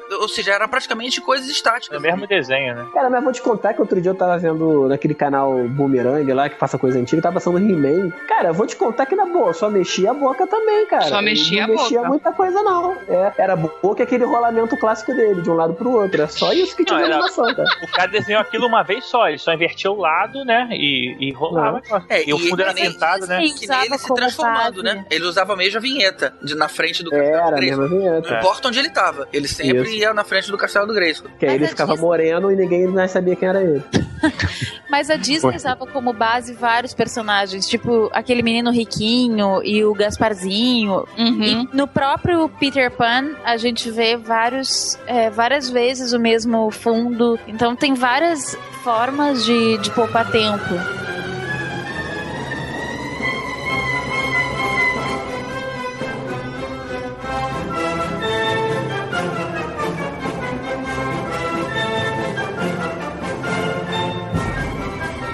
Agora acho que a gente não pode deixar de falar do reboot, né, cara, de A Bela Adormecida. É, que é Malévola. muito interessante. Quando a gente Ah. assistia a Bela Adormecida, a gente só tinha uma ideia de uma vilã meio sem motivação, né? Era só uma vilã malvada. Ponto. Mas aí agora, com essa refilmagem de Malévola, a gente tem um background pra essa vilã que, na verdade, é. A gente começa a entender o porquê dela ter tanta raiva no coração, né? E então eu achei super legal essa ideia de fazer essa refilmagem com a Angelina Jolie. Vocês já assistiram? Eu gostei bastante do filme, assim. É, lógico que, como todo filme assim, tem uma falhazinha, tem uma parte mais chata ou outra. É como aquelas fadinhas também que eu não comprei e tal, mas é, que são as As fadas que fadinhas são cuidam da, da Aurora. Mas, assim, o filme como um todo achei bem legal, assim. Achei que foi um bom reboot, assim. Foi um reboot, né, cara? Acho que ele ficou com, assim, porra, aquele filme não tava com nada, é, é anterior tal, sei lá. Acho que ele, ele fez um, ele rebutou mesmo, cara. Ele zerou o filme, porque se você pegar, não é entrelaçado os dois filmes. Você não só entende, tem coisas que não se encaixam entre um filme e outro, né? Tipo, o dragão, o momento do dragão, por exemplo, não faz sentido ali. Então o filme ele fala sobre uma menina que foi violentada por uma pessoa, por um homem em quem ela confiava, né? E é de uma forma muito por uma alegoria, ele fala isso, né? Ele conta essa história. E na real ela é uma sobrevivente, né? E tá tentando se reerguer. E ela consegue se reerguer no final do filme. Então acho que essa é uma coisa que é, é uma lição bacana, né?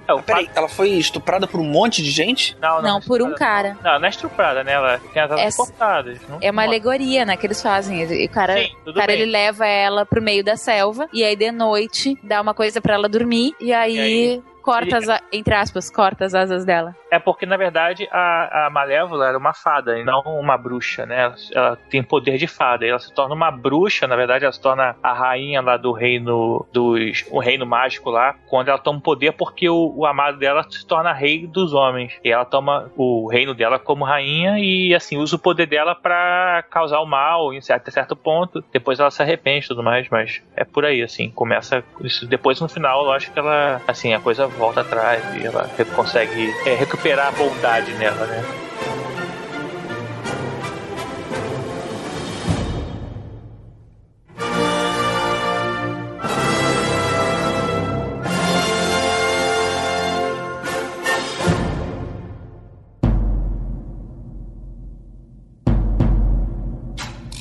Opa, opa, momento spoiler. Se você ainda não viu Malévola e pretende ver, a gente vai contar agora o final aqui. E de quebra ainda estragar um pouquinho aí o final do Frozen. Se você quiser evitar, adianta 3 minutos. Ou se você tá num dispositivo da Apple e assina a nossa versão Plus, é só dar um Next agora que você pula pra parte pós-spoiler.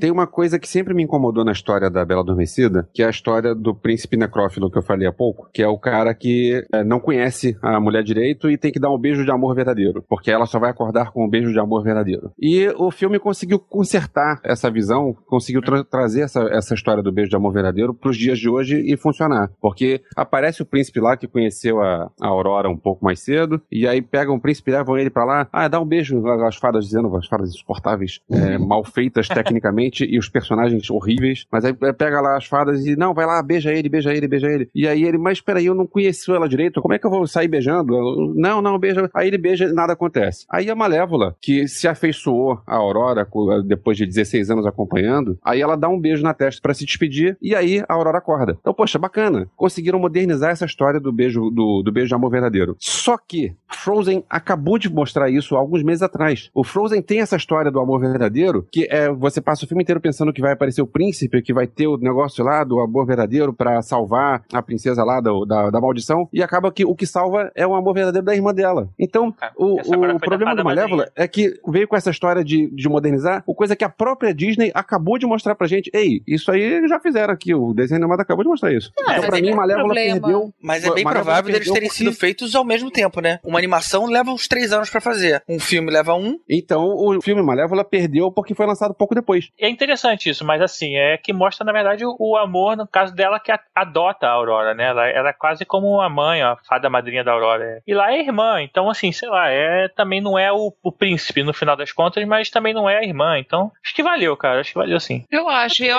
acho. acho que assim, eu como mulher e que cresci vendo toda essa merda desse machismo escroto, eu, a- eu fico feliz pra cada filme que vangloriar a- qualquer tipo de amor que não seja homem e mulher. Hum. Pra mim, qualquer um, principalmente vindo da Disney, eu levanto e bato palma, mesmo que seja repetido um atrás do outro, eu vou achar legal, eu vou achar bom. Então, Eu, eu achei legal, mas assim, acabaram de mostrar isso, então inventa outra coisa. Sim, a sua solução pra corrigir essa história que ninguém pesca hoje em dia foi uma boa solução. Só que é uma solução que acabaram de mostrar. É, agora foi amor de, amor de mãe, cara, assim, foi diferente. E vai ser isso agora. A, a Disney só vai mostrar qualquer tipo de amor que não seja de homem e mulher. Por um bom tempo. Nem que seja de cachorro com cachorro. Exatamente, nem que seja. Não, Nem que seja de cachorro com golfinho. Mas- exatamente. A mina incomoda. Mas deixa o cachorro da, da, da Bela Adormecida dar uma lambida nela, ela acorda. Acabou. Afinal de contas, por quanto tempo a gente passou vendo o príncipe salvando a princesa, né? Quantos Exatamente. anos? Quantas Tá décadas? Então, É. a mina incomoda.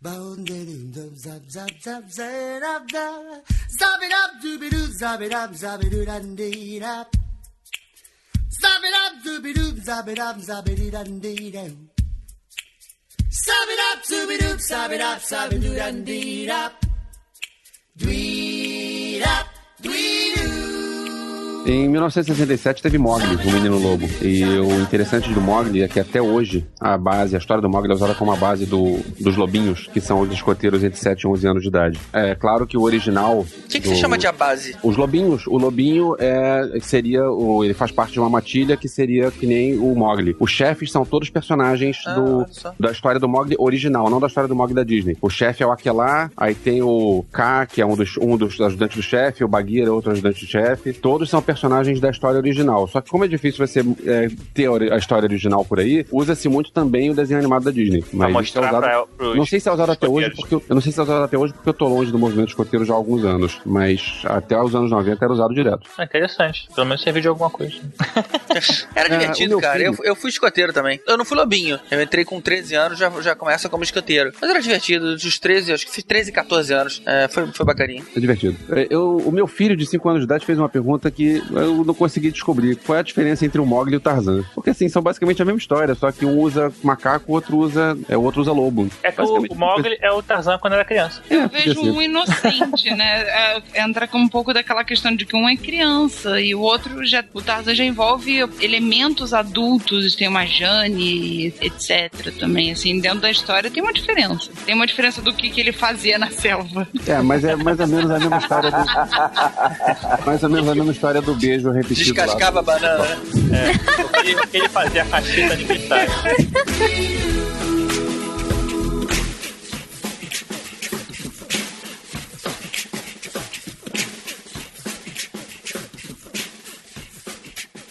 Agora, depois teve um filme, 10 anos depois de Mogli, que foi do Ursinho Puff, que na verdade era uma série, né, de desenhos, e teve o filme. E, cara, até hoje é engraçado, todo mundo pergunta, sabe qual é o personagem da Disney que dá mais dinheiro de retorno, que é o mais famoso? E a pessoa, ah, é o Mickey. Não é, cara, é o Ursinho Pooh. Ele é o que mais gera dinheiro pra Disney hoje, né? É isso Mas por causa é da- das criancinhas, né? fofinho. É, exatamente. Por causa das crianças, cara. É E o bisonho? O bisonho é lindo. Também. O que, que é bisonho? É o. É o é, o, burrinho. é, o- é um burro de, burrinho. de Ah, pano, burrinho sei lá. triste. Que vocês sabem que mudou de nome, né? Agora, com essa história de globalização dos personagens, que o, o Sapo Caco virou Kermit, Não, é caco. o, o, o Bisonho virou Ió. E ó, a sacanagem, É. cara. Ah, pra mim é Sério? bisonho, é caco. É, o Puff é Pooh, né? É, É, É. o Rod vai conhecer, isso, vai conhecer isso em breve. Mas peraí, e o Aí, leitão? O leitão ficou, virou Não, piglet, continua alguma coisa assim? leitão. O Tigrão Ah, tá. continua Tigrão.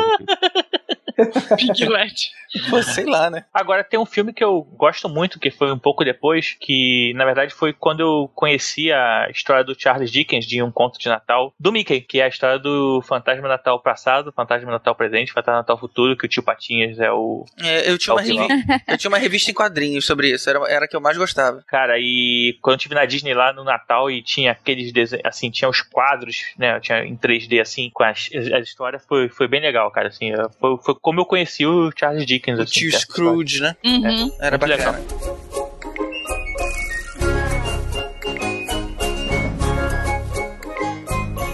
É, nos anos 70 e nos anos 80, teve um monte de, de desenhos que, é, é, pelo menos eu me lembro com carinho, porque são desenhos que eu acompanhava pelo lançamento na época que passou, tipo Bernardo e Bianca, o Cunha Raposa, o Cadeirão Mágico, o Ratinho Detetive, só que eram desenhos que não que a qualidade deixava um pouco a desejar. Nessa época, os estúdios Disney não estavam muito... Também não tinha muita concorrência por aí, né? Então os estúdios Disney não tinham lá tanta qualidade nos desenhos. Era um desenho animado normal, né? De, de um desenho animado normal. Isso mudou em 89 com a Pequena Sereia. A Pequena Sereia foi a retomada do. O, o que pode se dizer a retomada da Disney, quando a Disney voltou a, a ser é, padrão de qualidade de longa de animação. É porque a E sereia realmente focando, é um. e focando no musical, né? Que eles ficaram um tempo sem Que isso, forte voltar, que era, o- sempre foi o forte tradicionalmente, né? E a Pequena Sereia trouxe de volta aí com tudo a questão do musical, né, da Disney. E aí você Retorno. vê, na hora de executar, na verdade, eles têm uma preocupação de coreografia, de música, de harmonia, o que não tinha antes. Era só o desenho por si só. E eu digo isso porque eu vivi isso e foi o momento também quando ah, eu, eu senti que veio um pouco mais a pressão do eu tinha que ser bonita. Foi com a pequena sereia que ah, a garota tem que ser bonita, ela tem que ser bela, sabe? Tipo, Tem que ter pernas. é, ela não. E outra, você vê que a, pe- Tem que ter rabo de sereia, a Ariel é um pouco mais. O primeiro que a Ariel é nitidamente, obviamente, mais pelada do que até então, né? Tipo, ela era uma sereia. Mas aí já tinha um pouco disso, do, do desenho da Disney ter um pouco mais do corpo, sabe, da personagem principal. E isso, eu lembro que na minha cabeça, no meu convívio, isso tava ali funcionando. Foi quando eu, pequena, me questionava sobre o cabelo vermelho, sobre o cabelo loiro. Por que, que a pequena sereia tinha o cabelo vermelho era legal? Enfim, sabe, tipo, começou a aparecer esse tipo de questionamento porque eu sentia que na Ariel já tinha um pouco disso do físico da garota nessa questão. É, não é à toa. Porque antes não é a gente só internalizava esses valores, né? Quando a gente é muito pequena, a gente não tem muita capacidade de, de questionar esses valores que são passados. E não é à toa que ela tem um rabão, né? É. GG hoje. Hoje ele tá Não. terrível. Ho- Hoje ele tá aquele tio de 50 e poucos. E outra, Aquele a, tio Elvis, né? a pequena sereia, a pequena As sereia também são tem um, melhores. a pequena sereia também tem um outro fator. A vilã é gorda e a, a, Caraca, a menina é é, linda. A menina é, É linda, a vilã é gorda e velha e sabe, tipo, e asquerosa, ah, com voz de cigarro do caramba. E ela é incrível, tem a voz doce e ela é uma pequeneza obediente, sabe? Então São eu as, as vilãs que são bonitas na Disney, né? Acho que são duas ou três vilãs que são bonitas. É, a única questão que aí trouxe a vilã gorda, né? É algo que é gritante pra mim. Eu vejo isso como Ariel linda, esbelta e a Úrsula gorda, tipo, velha. Uhum. É algo gritante, assim. Então, Hum. isso marcou muito na minha cabeça de maneira inconsciente de que ficar gorda e velha não é legal. É verdade, Ninguém é. quer ficar gordinha. É um mega preconceito, é. Só falando que a, a Pequena Sereia voltou também a, a ideia das princesas da Disney, né? Uhum. Que, que também não é do Walt Disney. É também de um cara lá europeu chamado Hans Christian Andersen. Uhum. Que também o Walt Disney até agora nada, né? Vamos criar alguma coisa aí, Walt Disney. Tá foda. Pô, o cara fez o Mickey, deixa ele, pô. Até porque eu acho que essa hora ele já morreu, né? É, A gente tá o quê? Em 89? Então ele já morreu. Já morreu. Você Ah, então os acha, filhos. Rapaz, mas porra, tudo filho dos Walt Disney, do Walt Disney não faz alguma coisa aí também. Agora, as princesas elas só começaram a ser mais interessantes e a Disney começou a atender um pouco mais essa demanda social de mudança. Foi o quê? Foi a partir de 2010? Quando vocês acham que houve uma mudança? Não, de certa forma, a Bela da Bela e a Fera, que foi seguinte da Pequena Sereia, já fez uma diferença. Onde a Bela, na verdade, ela luta com. Ela enfrenta a fera pra, por causa do pai. Acho que É. não, né? Mais ou menos, assim, o desenho da Disney, é- ele, é- ele não é tão podrão se você for ver da Bela Fera. Ainda tem alguns estereótipos, óbvio, senão não vendia, mas a Bela não vai atrás de um homem, ela não tá à procura de um homem, ela, ela dispensa o, o garanhão da, da, da vila, que é o Gastão, sabe? Ela, ela vai atrás do pai dela, do, sabe, tipo, ela tenta salvar o pai dela, enfrenta uma fera, e ela gosta de ler, e eu acho que ali um pouco, mas aí volta tudo, depois tem Aladdin, e, ah, que volta com a, com a Jasmine sendo idiota, enfim. Mas aí depois tem Pocahontas, né? Que Pocahontas É. ela dá uma, uma lição de antropologia contra o etnocentrismo do colonizador, do homem branco colonizador, que é maravilhoso aquilo, É. né? Pra mim aquilo já vale desenho. Sim. É, na verdade, a Pequena Sereia, a gente falou que foi uma retomada da Disney, né? E aí fez sucesso, logo depois ela veio com a Bela e a Fera, e a partir daí ele entrou nessa fase globalizada, vamos dizer assim, né? Que ela começou a, a botar personagens diferentes, né? Aí a gente teve o Aladdin, que era baseado em conto árabe, né? De do Oriente, a gente teve a Pocahontas, que era, a gente teve a Mulan depois, que era chinesa, Uma, e uma foi coisa. seguindo até chegar na Princesa e o Sapo, né? Que a gente teve também, que foi a primeira Princesa Negra, né? Depois, agora já em 2009. Um detalhe interessante que eu esqueci de falar dessa época foi que é, o de- não sei por quantos desenhos seguidos, mas a Pequena Sereia, a Bela e a Fera, o Rei Leão, o Aladdin, todos esses ganharam o Oscar de melhor canção e melhor trilha sonora. E era Verdade, sempre é, o, a Disney ganhava o, o prêmio de, de música. E aí eu lembro que né, no- teve uma época que o Oscar ele inventou um outro prêmio de música porque não tinha graça, porque era só a Disney que ganhava aquele. Então eram dois prêmios de música. Era tipo, um vai, vão dar pra Disney, o outro a gente deixa a galera concorrer. Eu não, não sei, nós teria que pesquisar pra saber quantos foram seguidos, mas foram vários desenhos É seguidos tipo assim, que o a Disney musical ganhou de o Oscar. de- animação. É um musical de de animação e o musical de é live action, né? Porque não dava pra. É. Era por aí. Agora, Rod, É, você, você comentou que agora há pouco que o, o, o Aladdin era, era um representante lá da- do, do lado árabe. É, uma coisa que me chamou muita atenção, cara, foi justamente o inverso. Na verdade, todo mundo naquele desenho tem uma questão, uma, uma descendência árabe, mas o protagonista, que era o herói, ele tinha traços americanos. Então, é, enquanto todo mundo tinha barba e, sei lá, nariz é, largo, é, uma, aquele sotaque pesado e tudo mais, o Aladdin não, ele tem nariz fininho, ele tem um nariz pequeno, ele não tem barba, não usa turbante, não tem sotaque, ou seja, ele é o americaninho ali da história, embora ele more ali no, no mesmo lugar que todo mundo. Diz a lenda Ele que ali o. foi mais diz- pelo tom de pele, né? Ele, ele é mais moreno. Você vê claramente É. que ele, ele não é um personagem branco, vamos dizer assim. Mas olha só, diz a Ele é um lenda que o personagem desenho. com um tom de diz- pele. Diz a lenda que o, de- que o personagem do, do Aladdin é, foi, foi inspirado no Tom Cruise. Sim, isso O mesmo, desenho é. do- isso mesmo. Agora, é Eu não, não, re- não reparei no Aladdin correndo com a mão esticada. Agora, tem uma coisa curiosa sobre, sobre o Aladdin, sobre a dublagem do Aladdin, é que, se eu não me engano, foi a primeira vez que a Disney resolveu dar corda pro dublador. Porque o gênio era dublado pelo Robin Williams. E na hora de dublar, o Robin Williams inventou um monte de coisa, improvisou um monte de coisa, e os desenhistas resolveram aproveitar isso e criar em cima do, da, da, da voz do dublador. E a partir daí, começou essa mania que existe até hoje de você chamar um cara famoso pra dublar e você fazer o desenho com traços dessa pessoa. Não, não, o Rei Leão que veio antes, se você for ver, não era famoso, eram só dubladores muito bons, dubladores profissionais. Mas o, o do o Simba, o, o Simba criança, o Simba criança, o Mufasa e o Scar são realmente iguais. Aline, Assim, o Rei Leão é de dois anos depois. é depois? É. É de 94. É de 99. Já o Rei Leão tinha isso. O, o Scar é o Jeremy Irons. O, o Mufasa é o Darth Vader, quer dizer, o James Earl Jones. Uhum. O Simba mais É, velho é o Matthew Broderick. É. Hum, pode crer. E, e rapidinho, só pra, só pra gente voltar pro ladinho, só pra finalizar, é, eu não sei vocês, mas é, é uma das músicas que eu acho mais bonitas da Disney, é a música do, do Aladdin, cara. Aquela Rod- Holy New World, cara. Rod, acho por aquela favor, música... cante, cante um pouquinho pra gente. Não, cante não, interprete. Aê, rapaz. Aê. Pô, é muito show. Essa música é, pra mim, é uma das melhores da Disney, cara.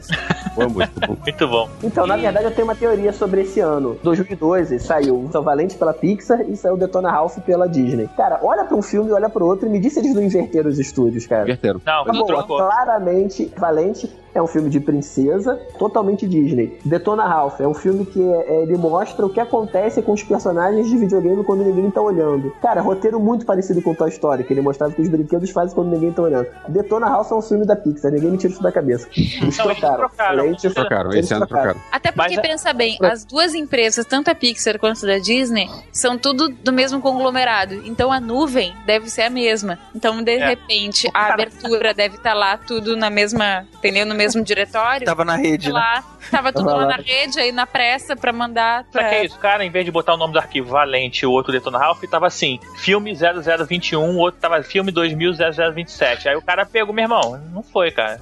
Porque a Valente é a décima princesa da Disney. Ela ganhou o posto de décima princesa da Disney, mesmo sendo da Pixar. Exatamente, não sendo Agora- filme da Disney. Em 98 teve Mulan. O Mulan é interessante porque hoje em dia, quando você vê esse pacote de princesas Disney, a Mulan tá lá no meio. Só que a Mulan era uma guerreira. A Mulan não era princesa. Não, não, não era princesa pelo motivo nobre e não era princesa pela postura dela. Caramba. Esse é um desenho que realmente a postura É, da, da, da personagem não é de princesa. Apesar de ser vendido como princesa hoje em dia. Agora, Assim- tem uma coisa, é, Mulan, ele não foi baseado numa história, foi baseado numa lenda chinesa. Assim, já estão começando a evoluir um pouco a partir de alguma coisa que não era uma coisa pronta, sabe qual é?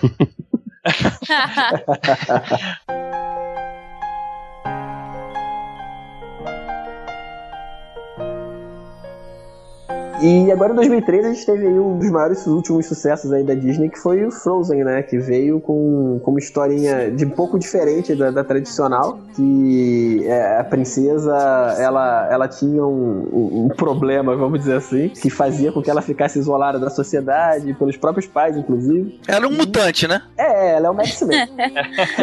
Até a hora que ela resolve literalmente let it go e aí passa a ser ela mesma, né? Esse filme ele, ele fez bastante sucesso porque tem toda essa metáfora. Ele foi abraçado pela comunidade gay, por exemplo, porque aquela cena do let it go, tipo, é uma saída do armário aquilo, né? E é toda uma metáfora de que ela é obrigada a conviver com uma coisa dela, que é dela, mas a sociedade condena, os pais condenam, ela tem que esconder até a hora que ela resolve assumir o que ela é e vive feliz assim, né? Então fez bastante sucesso por causa desse ângulo e também pelo relacionamento de irmão, né? Que ela com a irmã, que acho que era uma, uma coisa nova, né? Nos filmes da Disney. É verdade. E outra, fala, a gente sempre, a gente vê o filme o tempo todo achando que ela vai se tornar uma vilã. Quando Exato. ela não, não se torna vilã. Tipo, isso é surpreendente. assim, eu, eu achei isso realmente surpreendente. É, duas Agora, coisas o- engraçadas, né? Que a gente acha que a, a Elsa, que é, a- que é a Frozen, né, vamos dizer assim, é a principal, mas na verdade, assim, 90% do tempo do filme é a Ana, é a irmã dela, né? Ela Afinal, a Ana é ruiva, então ela é mais legal do que a, do que a Elsa, que é loura. Agora, o Rod falou do, do sucesso desse filme. Eu que tenho filho pequeno, metade das festas que eu vou hoje em dia são tema Frozen. É impressionante como e tem um monte de festas Frozen É, por aí. tem duas coisas que me impressionaram né, muito quando eu assisti esse filme. Um que foram as músicas, realmente as músicas são. Há muito tempo eu não vejo tantas músicas boas em uma mesma animação. E geralmente você tem aquela música central. Ah, aquela principal lá é muito bacana. Mas esse filme, que nem no Rei Leão, que você tinha, sei lá, 90% das músicas excelentes, o Frozen também, cara. Eu diria que a qualidade Uhum. das músicas é espetacular. E uma Sim. outra coisa que, cara, me encheu os olhos foi como eles fizeram um tratamento gráfico de CGI da água e do gelo. Eu nunca vi nada parecido. Era realmente de, de chorar de emoção. Tipo assim, a água. Aliás, na abertura do, a abertura do filme, ela já mostra que veio, assim. Mostra uma aurora boreal incrível. E aí depois mostra uma música de abertura e, e tem uma coreografia toda. Então o filme, ele é todo muito cuidado no, Muito. no aspecto visual. Mas, mas a água tinha um comportamento de água. Eu nunca Uhum. vi isso em filme de animação gráfica. A- a- as gotas independentes com as ondas. Cara, eu, eu não sei explicar, mas ah, o fato é que a água realmente se comportava como água ali. E um gelo de uma É. forma que eu não tinha visto antes. Eu, eu, de gelo é impressionante você ver, né, cara? Essas, você vê os pequenas partículas se mexendo quando ela tá fazendo os movimentos com, com a mão, com o gelo. É, realmente, tecnicamente, o filme é perfeito. Perfeito. GG, eu concordo contigo na parte da técnica, só que eu não concordo é, no, no musical. Das músicas, não? Eu, eu achei que cansou. Eu prefiro musicais. Quer dizer, eu prefiro musicais, não. Eu prefiro desenhos com menos música. Eu acho que essa Eu música, também. que esse negócio de ficar o tempo todo cantando, enche o saco. Tá, não, não, mas na verdade meu comentário são é o boas, seguinte: né? É, é normal a Disney espalhar música em cima do- da animação inteira. A questão é, geralmente essas músicas você só presta atenção em uma, só uma que você sai cantando lá de fora. A Frozen não, cara. É espalhado, como eles costumam fazer direto, mas quase todas são muito boas. É, o meu comentário foi mais nessa parte. Eu prefiro quando é, é, tipo o Lilo Stitch, que as músicas eram músicas do. Elvis Presley, né? do do Elvis Presley. Pois é. É aquele negócio que faz, faz parte, tem, tem a ver com a história, as músicas são trechos curtinhos e é legal e hum, bacana. E que tem que pagar muito mais royalty do que pagar um compositor desconhecido fazer uma música. Mas, Ah. mas uma engraçado. coisa, uma coisa é você tá, sei lá, tá vendo um filme e aí começa a tocar uma música, sei lá, tipo rock, na hora que ele fica treinando. Você vê ali é, é praticamente um clipe. Outra coisa e que é mais esquisito em filme e menos em desenho é quando todo mundo começa a dançar e aí começa a ter uma, uma, uma representação artística atrás, sabe? E aí você meio que foge da realidade com pessoas voando e tudo mais, vira meio a apresentação do 007 do James Bond. Fica uma coisa meio esquisita. Eu lembro que quando eu vi Hair, é, que de repente as pessoas começavam a dançar na rua com, com canivete, bad boy. Falei, caramba, que diabos é isso, sabe? É esquisito. É É. esquisito, mas desenho combina. É, e Frozen trabalhou muito bem isso. Você tem duas sequências em especial, que a primeira é com a Ana, aquela música que ela. Que até uma passada de tempo, que mostra ela presa na casa sozinha e que ela não fala mais com a irmã. E aí vai, ela vai cantando até ela ficar adulta, que ela vai passando pelos quadros. Pô, aquela ali é, é muito bem coreografada, é muito bem feita. E a outra é a própria Let It Go, né? Que é a, a Elsa construindo, usando os poderes dela, finalmente construindo o castelo e tal, mudando a roupa, soltando o cabelo. Que também casa muito bem com o que tá sendo falado na letra e com o momento que, que ela tá vivendo no, no filme, né? Então, assim, não tá gratuita a música ali, tá, tá É. bem encaixadinho na história. Bacana. Essa, essa primeira música que você falou, que é aquela do Você Quer Brincar na Neve? né? É, essa aí, essa, Essa aí. daí, o que é legal é que ela começa com a personagem com a voz de criança e termina com a personagem com voz de adulto. É, é A verdade. mesma é, música, tem a assim, e, você- e o troço vai crescendo e, e você nem repara. É E ela maneiro. faz referência a várias obras de arte, é bem legal, famosas, assim. Na hora que ela tá passando pelos quadros, ela fica fazendo referência a várias obras de, a- de arte bem famosas. Vocês viram um vídeo que a Disney postou que eles pegaram as vozes dubladas pelo mundo inteiro da música principal, né? E pra gente ouvir. Na verdade, era a música e eles iam pegando pequenos trechinhos e iam compondo a música normal. E aí você via as, os cantores, é em filme, né? Na verdade. E você via eles em estúdio cantando. E vou te falar que não teve do Brasil. E as pessoas do mercado fonográfico disseram que a pessoa que dublou a nossa cantora não tava no mesmo nível das outras. E realmente, eu não tinha visto a versão dublada. Eu só tinha visto a versão legendada. E eu procurei no YouTube a versão dublada, eu vou dizer que realmente não tá no mesmo nível, porque as outras originais estão muito melhores. Então vale a pena procurar no YouTube aí essa tanto a versão dublada quanto esse apanhado, essa coletânea aí da Disney pra vocês compararem. Você acha que a versão é, é, brasileira não, tá boa? Não tá? Pois é, eu achei. é, Quando eu, se eu, Eu- só eu tivesse gostei. ouvido. Pois é, exatamente. Eu teria o mesmo impacto que você. Agora, ouve o de todo mundo. Ouve o- a técnica de voz das outras mulheres dos outros países. Você vai ver que tem um pouco de diferença. Agora, nem à toa, por causa de tudo isso que vocês falaram, que Frozen foi a animação de maior bilheteria da história, né? E é, o Ah, quinto é? Maior, é a quinta maior bilheteria da história do cinema, no modo geral. Nossa! É cara. É. Que legal, bacana. Cara, tá uma febre. Frozen realmente. Frozen. Acho que nem a Disney esperava que ela ia bombar Está- tanto com isso, né? Tá eu- congelando. eu- alguém falou que ela. A, a Frozen apareceu até na série de TV, né? É, na verdade, no, no Upon a Time, o season finale dessa temporada agora foi a, a Elsa. Aparece a Elsa. Que legal! Maneiro. E a Disney resolveu, já que no, o desenho anterior tinha sido Detona Ralph, que não tem princesa, resolveu colocar logo duas princesas. Vamos vender mais merchandising. Não, mas é, as duas viraram princesas na Disney? Sim, ué, a Ana e a Elsa, são duas princesas. É, a, a É, Ana, é. acho que ela tá. Se junto você tem a, a Alice e a Mulan, você tem a, a Ana e a Elsa são mais, mais não, elas princesas do que as outras. começam como princesa, elas, elas são filhas de rei e rainha. Ah, mas normalmente sempre só tem uma, né? É, não, mas as exatamente. duas são filhos de rei, então as duas são princesas. Exatamente. Sim, sim. E, E mais uma qual- vez. E qual é a última princesa da Disney? Qual é a última? É a Princesa Leia. Ah,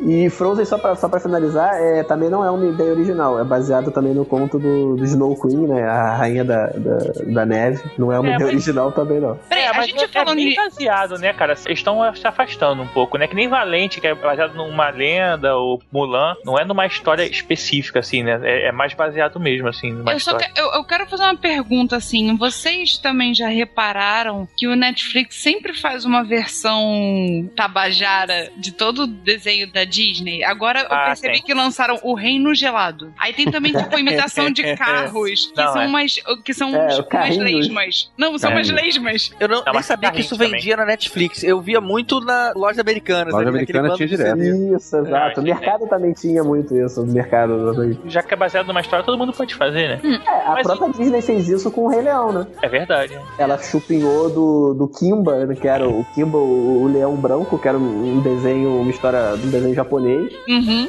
e chupinhou totalmente o Rei Leão, que tem, chega a ser ter cena que é quadra a quadro, assim, do, É mesmo? é, me- é, é chupinhado total. Inclusive o Simba, originalmente, Chupinhado. ele, É uma boa o palavra. Simba, os primeiros desenhos do Simba, ele ia ser branco. Mas aí ficou tão descarado, além do nome Simba e outro Kimba, que eles falaram, porra, branco não, né, cara? Bota ele com uma corzinha de leão aí pra dar uma, uma de chavada. Tem, tem o macaco, o bem, assim, é, é igualzinho, cara. É, é muito igual. Depois vocês procuram aí, Kimba, o The White Lion, cara, é igualzinho.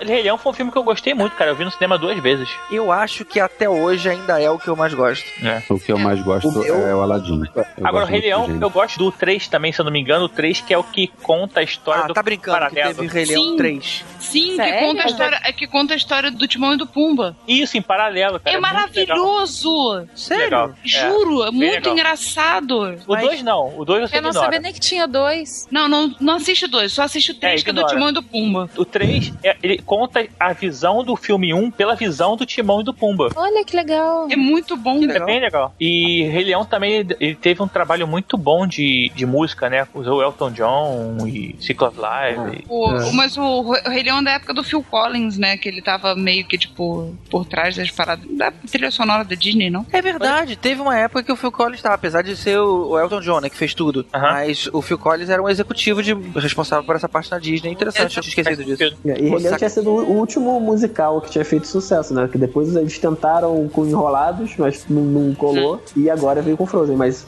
por muito tempo ficou sendo o Rei Leão a- o último mais musical, assim, que, que fez sucesso. Né? Uhum. Ah, e, e só pra, pra finalizar o, o Rei Leão, ficou claro, né? Inclusive ele chegou a falar que só tinha dois leões, né? Que era o Scar e o Mufasa. E eles eram os reprodutores daquele bando, né? Bom, então resta aquela pergunta: se só tinha eles dois, a Nala é filha de quem? A Nala é filha do Mufasa. Ou seja, quando o Simba pega a Nala, ele tá pegando a irmã dele. Só que é de outra leoa. É, uma- é- Ah, mas Minha ainda irmã, assim. irmã. de ser irmã, é. É. É a irmã dele. Isso a Disney deixou passar, mas se ela não se parece com o Scar, então ela é filha do Mufasa, porque só tinha eles dois. pode Logo, crer. É verdade. ele pega a irmã. Tchananã, acabou em quantas infâncias acabaram agora? Eu tô, aqui, eu tô aqui sentada assim, tipo, meio caraca, que merda. hein?"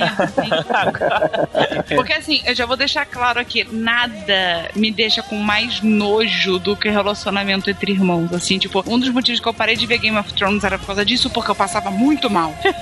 Era algo Star que me angustia. Cara, me angustia muito, gente. Me angustia, me angustia de uma maneira que eu fico assim, desesperada.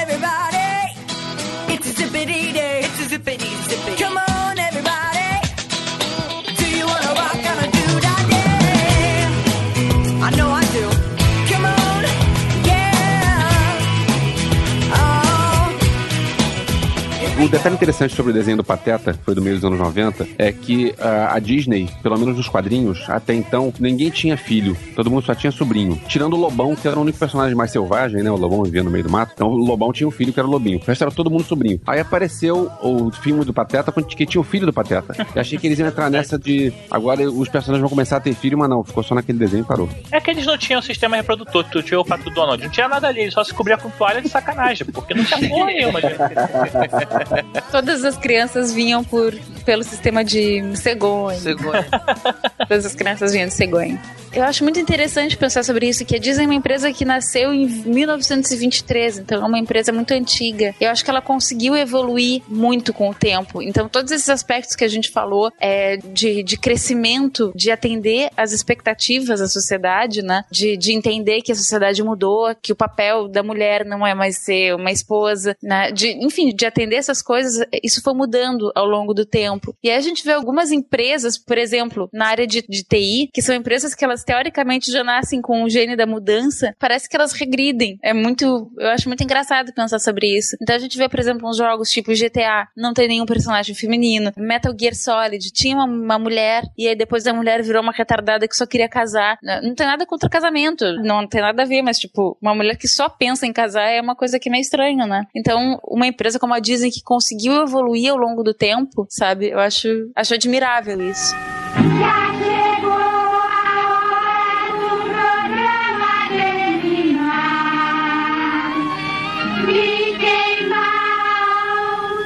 Logo nos veremos de novo. Vai partir. Por quê? Nós gostamos de vocês. Life